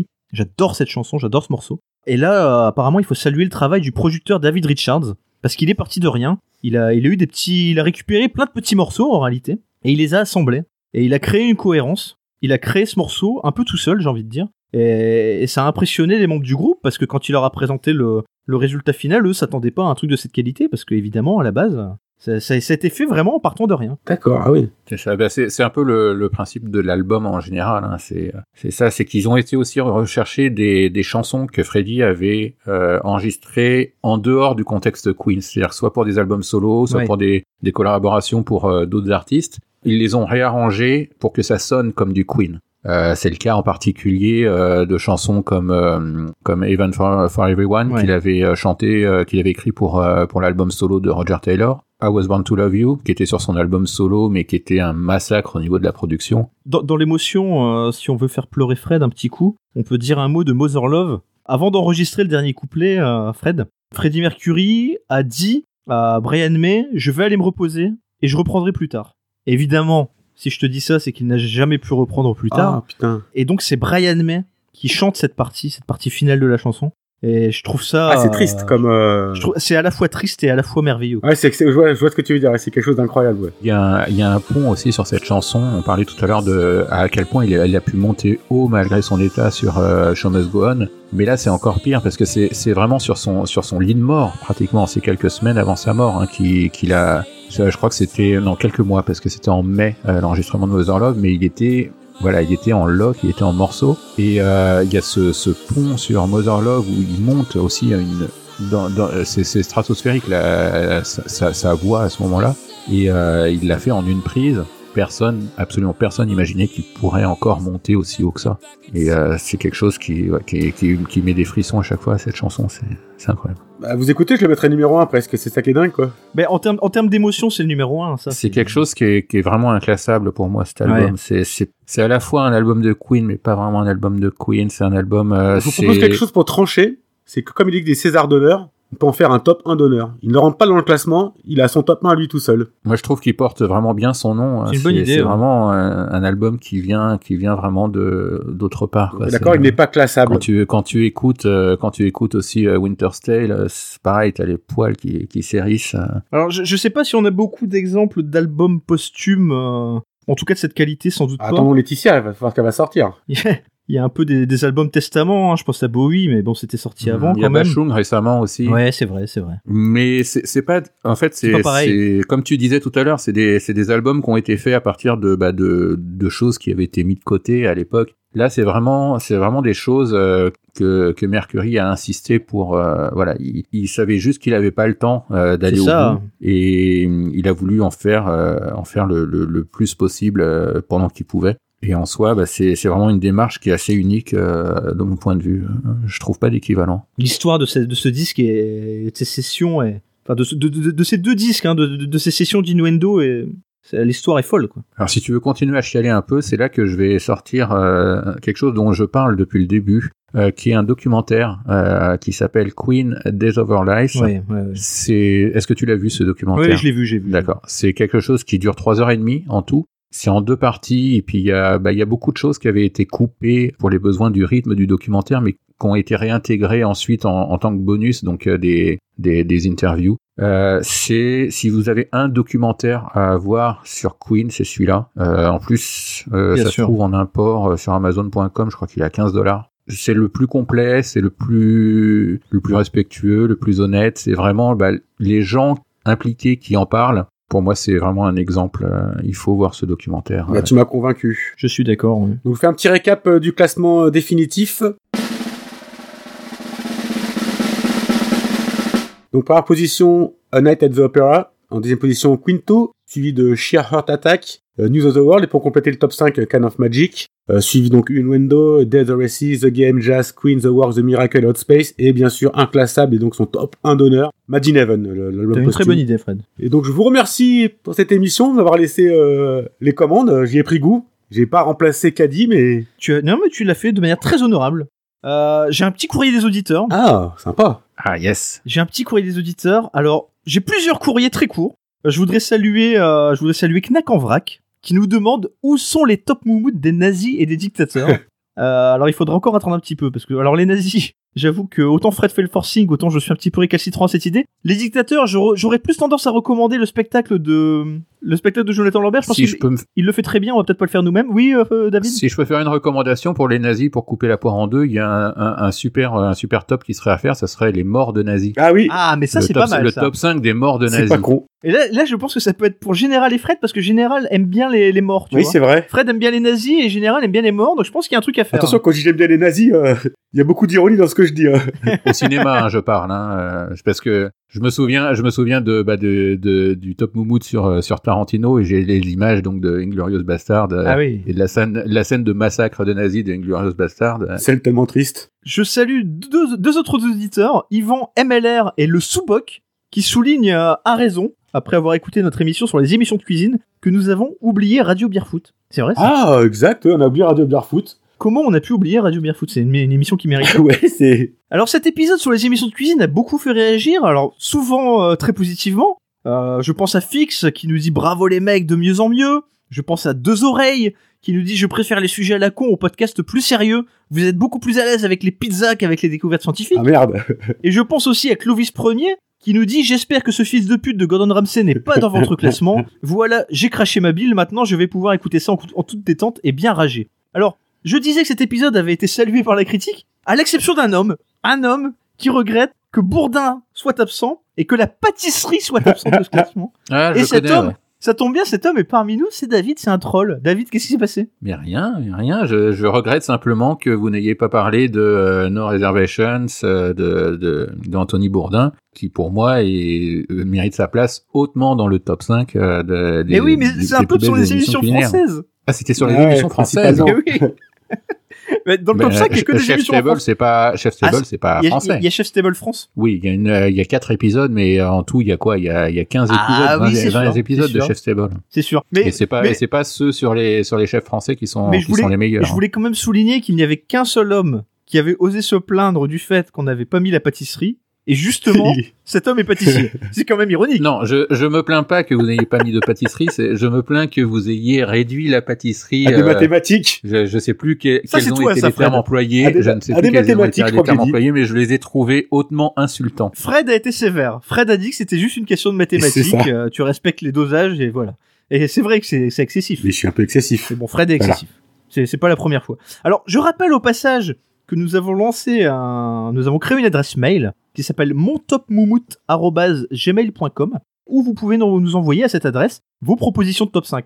Alors quand je dis nous envoyer vos propositions de top 5, je propose que vous composiez vous-même ces top 5. Nous ce qu'on veut, c'est réagir à vos propres top 5. Donc vous pouvez parler de cinéma, de musique, de tout ce que vous voulez et on y réagira et sans doute avec une bonne dose, une bonne dose de, de mauvaise foi évidemment. Bah ça. Alors, on a un auditeur quand même qui nous a envoyé des propositions, mais il n'a pas compris le principe. C'est-à-dire qu'il n'a pas comblé ses top 5. Il nous en suggérait notamment deux, et j'ai pensé à David en lisant ses propositions, donc je profite de sa présence. Il nous suggérait, David, d'abord, un top 5 des meilleurs albums rock des années 90. Ah, moi je suis partant. Hein. Alors, évidemment, Ouais. On va Mais pas là, combler. il va y Ah, avoir là, de ça la va se battre, là. hein. Je vous préviens direct. Hein. Il y aura quoi Il y aura, il y aura Morning Glory euh, d'Oasis, il y aura OK Computer de Radiohead, il y aura quoi Moi, je d'autre vois ce que fout Il y Oasis dans aura- ce classement déjà. Je... Il y aura, il y, il y aura Il y aura Nirvana. In Utero, il y aura Nevermind, euh, il y aura. Non, mais il y aura pas, il y aura pas Oasis dans ce classement pour moi. Je vous le dis tout de suite. Hein. Ah bah, comment, comment veux-tu Ni, Évidemment. Ni du blur, ni toutes ces choses-là. Hein. C'est pas possible. Ah non, je veux bien enlever, je veux, je veux bien enlever Blur, mais tu peux pas faire un top des albums rock des années 90 sans mettre Là, Oasis. pour moi, ça se limite Non, à sérieux. 91-93 avec 3 Nirvana, Ça 3 Pearl discute. Jam et le classement il est fait. Ah oui, mais non, mais là, non, mais on est,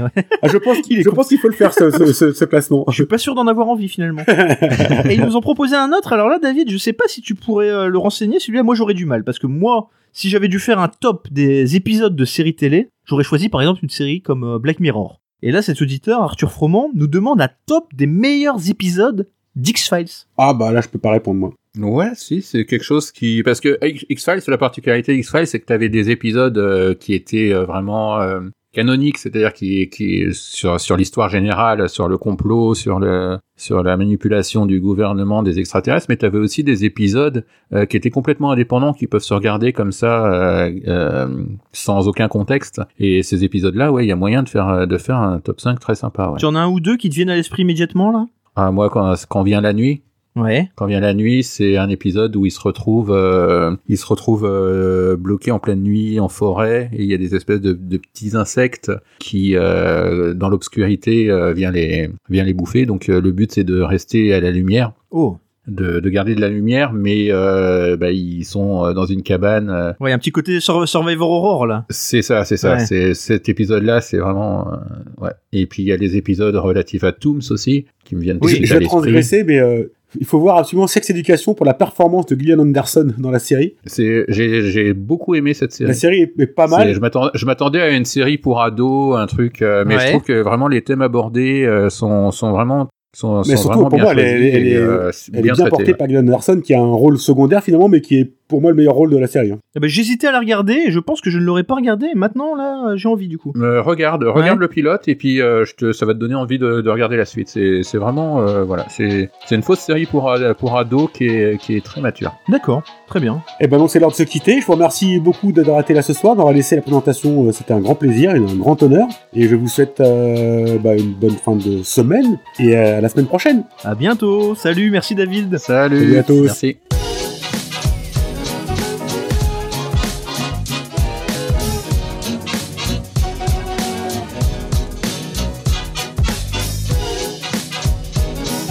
Alors, on part, on est parti, on est parti. Bonjour et bienvenue au Top Moumout, le podcast des classements. Je suis Safet ou Fred, et donc pas recommence, recommence, Le recommence. comme... Ouais, le Le pod- pod- T'as dit le le- podcast. le T'as dit le podcast, podcast. Alors, on est reparti. je, je vais me mettre en silencieux parce que je vais avoir du mal à me retenir derrière. hein.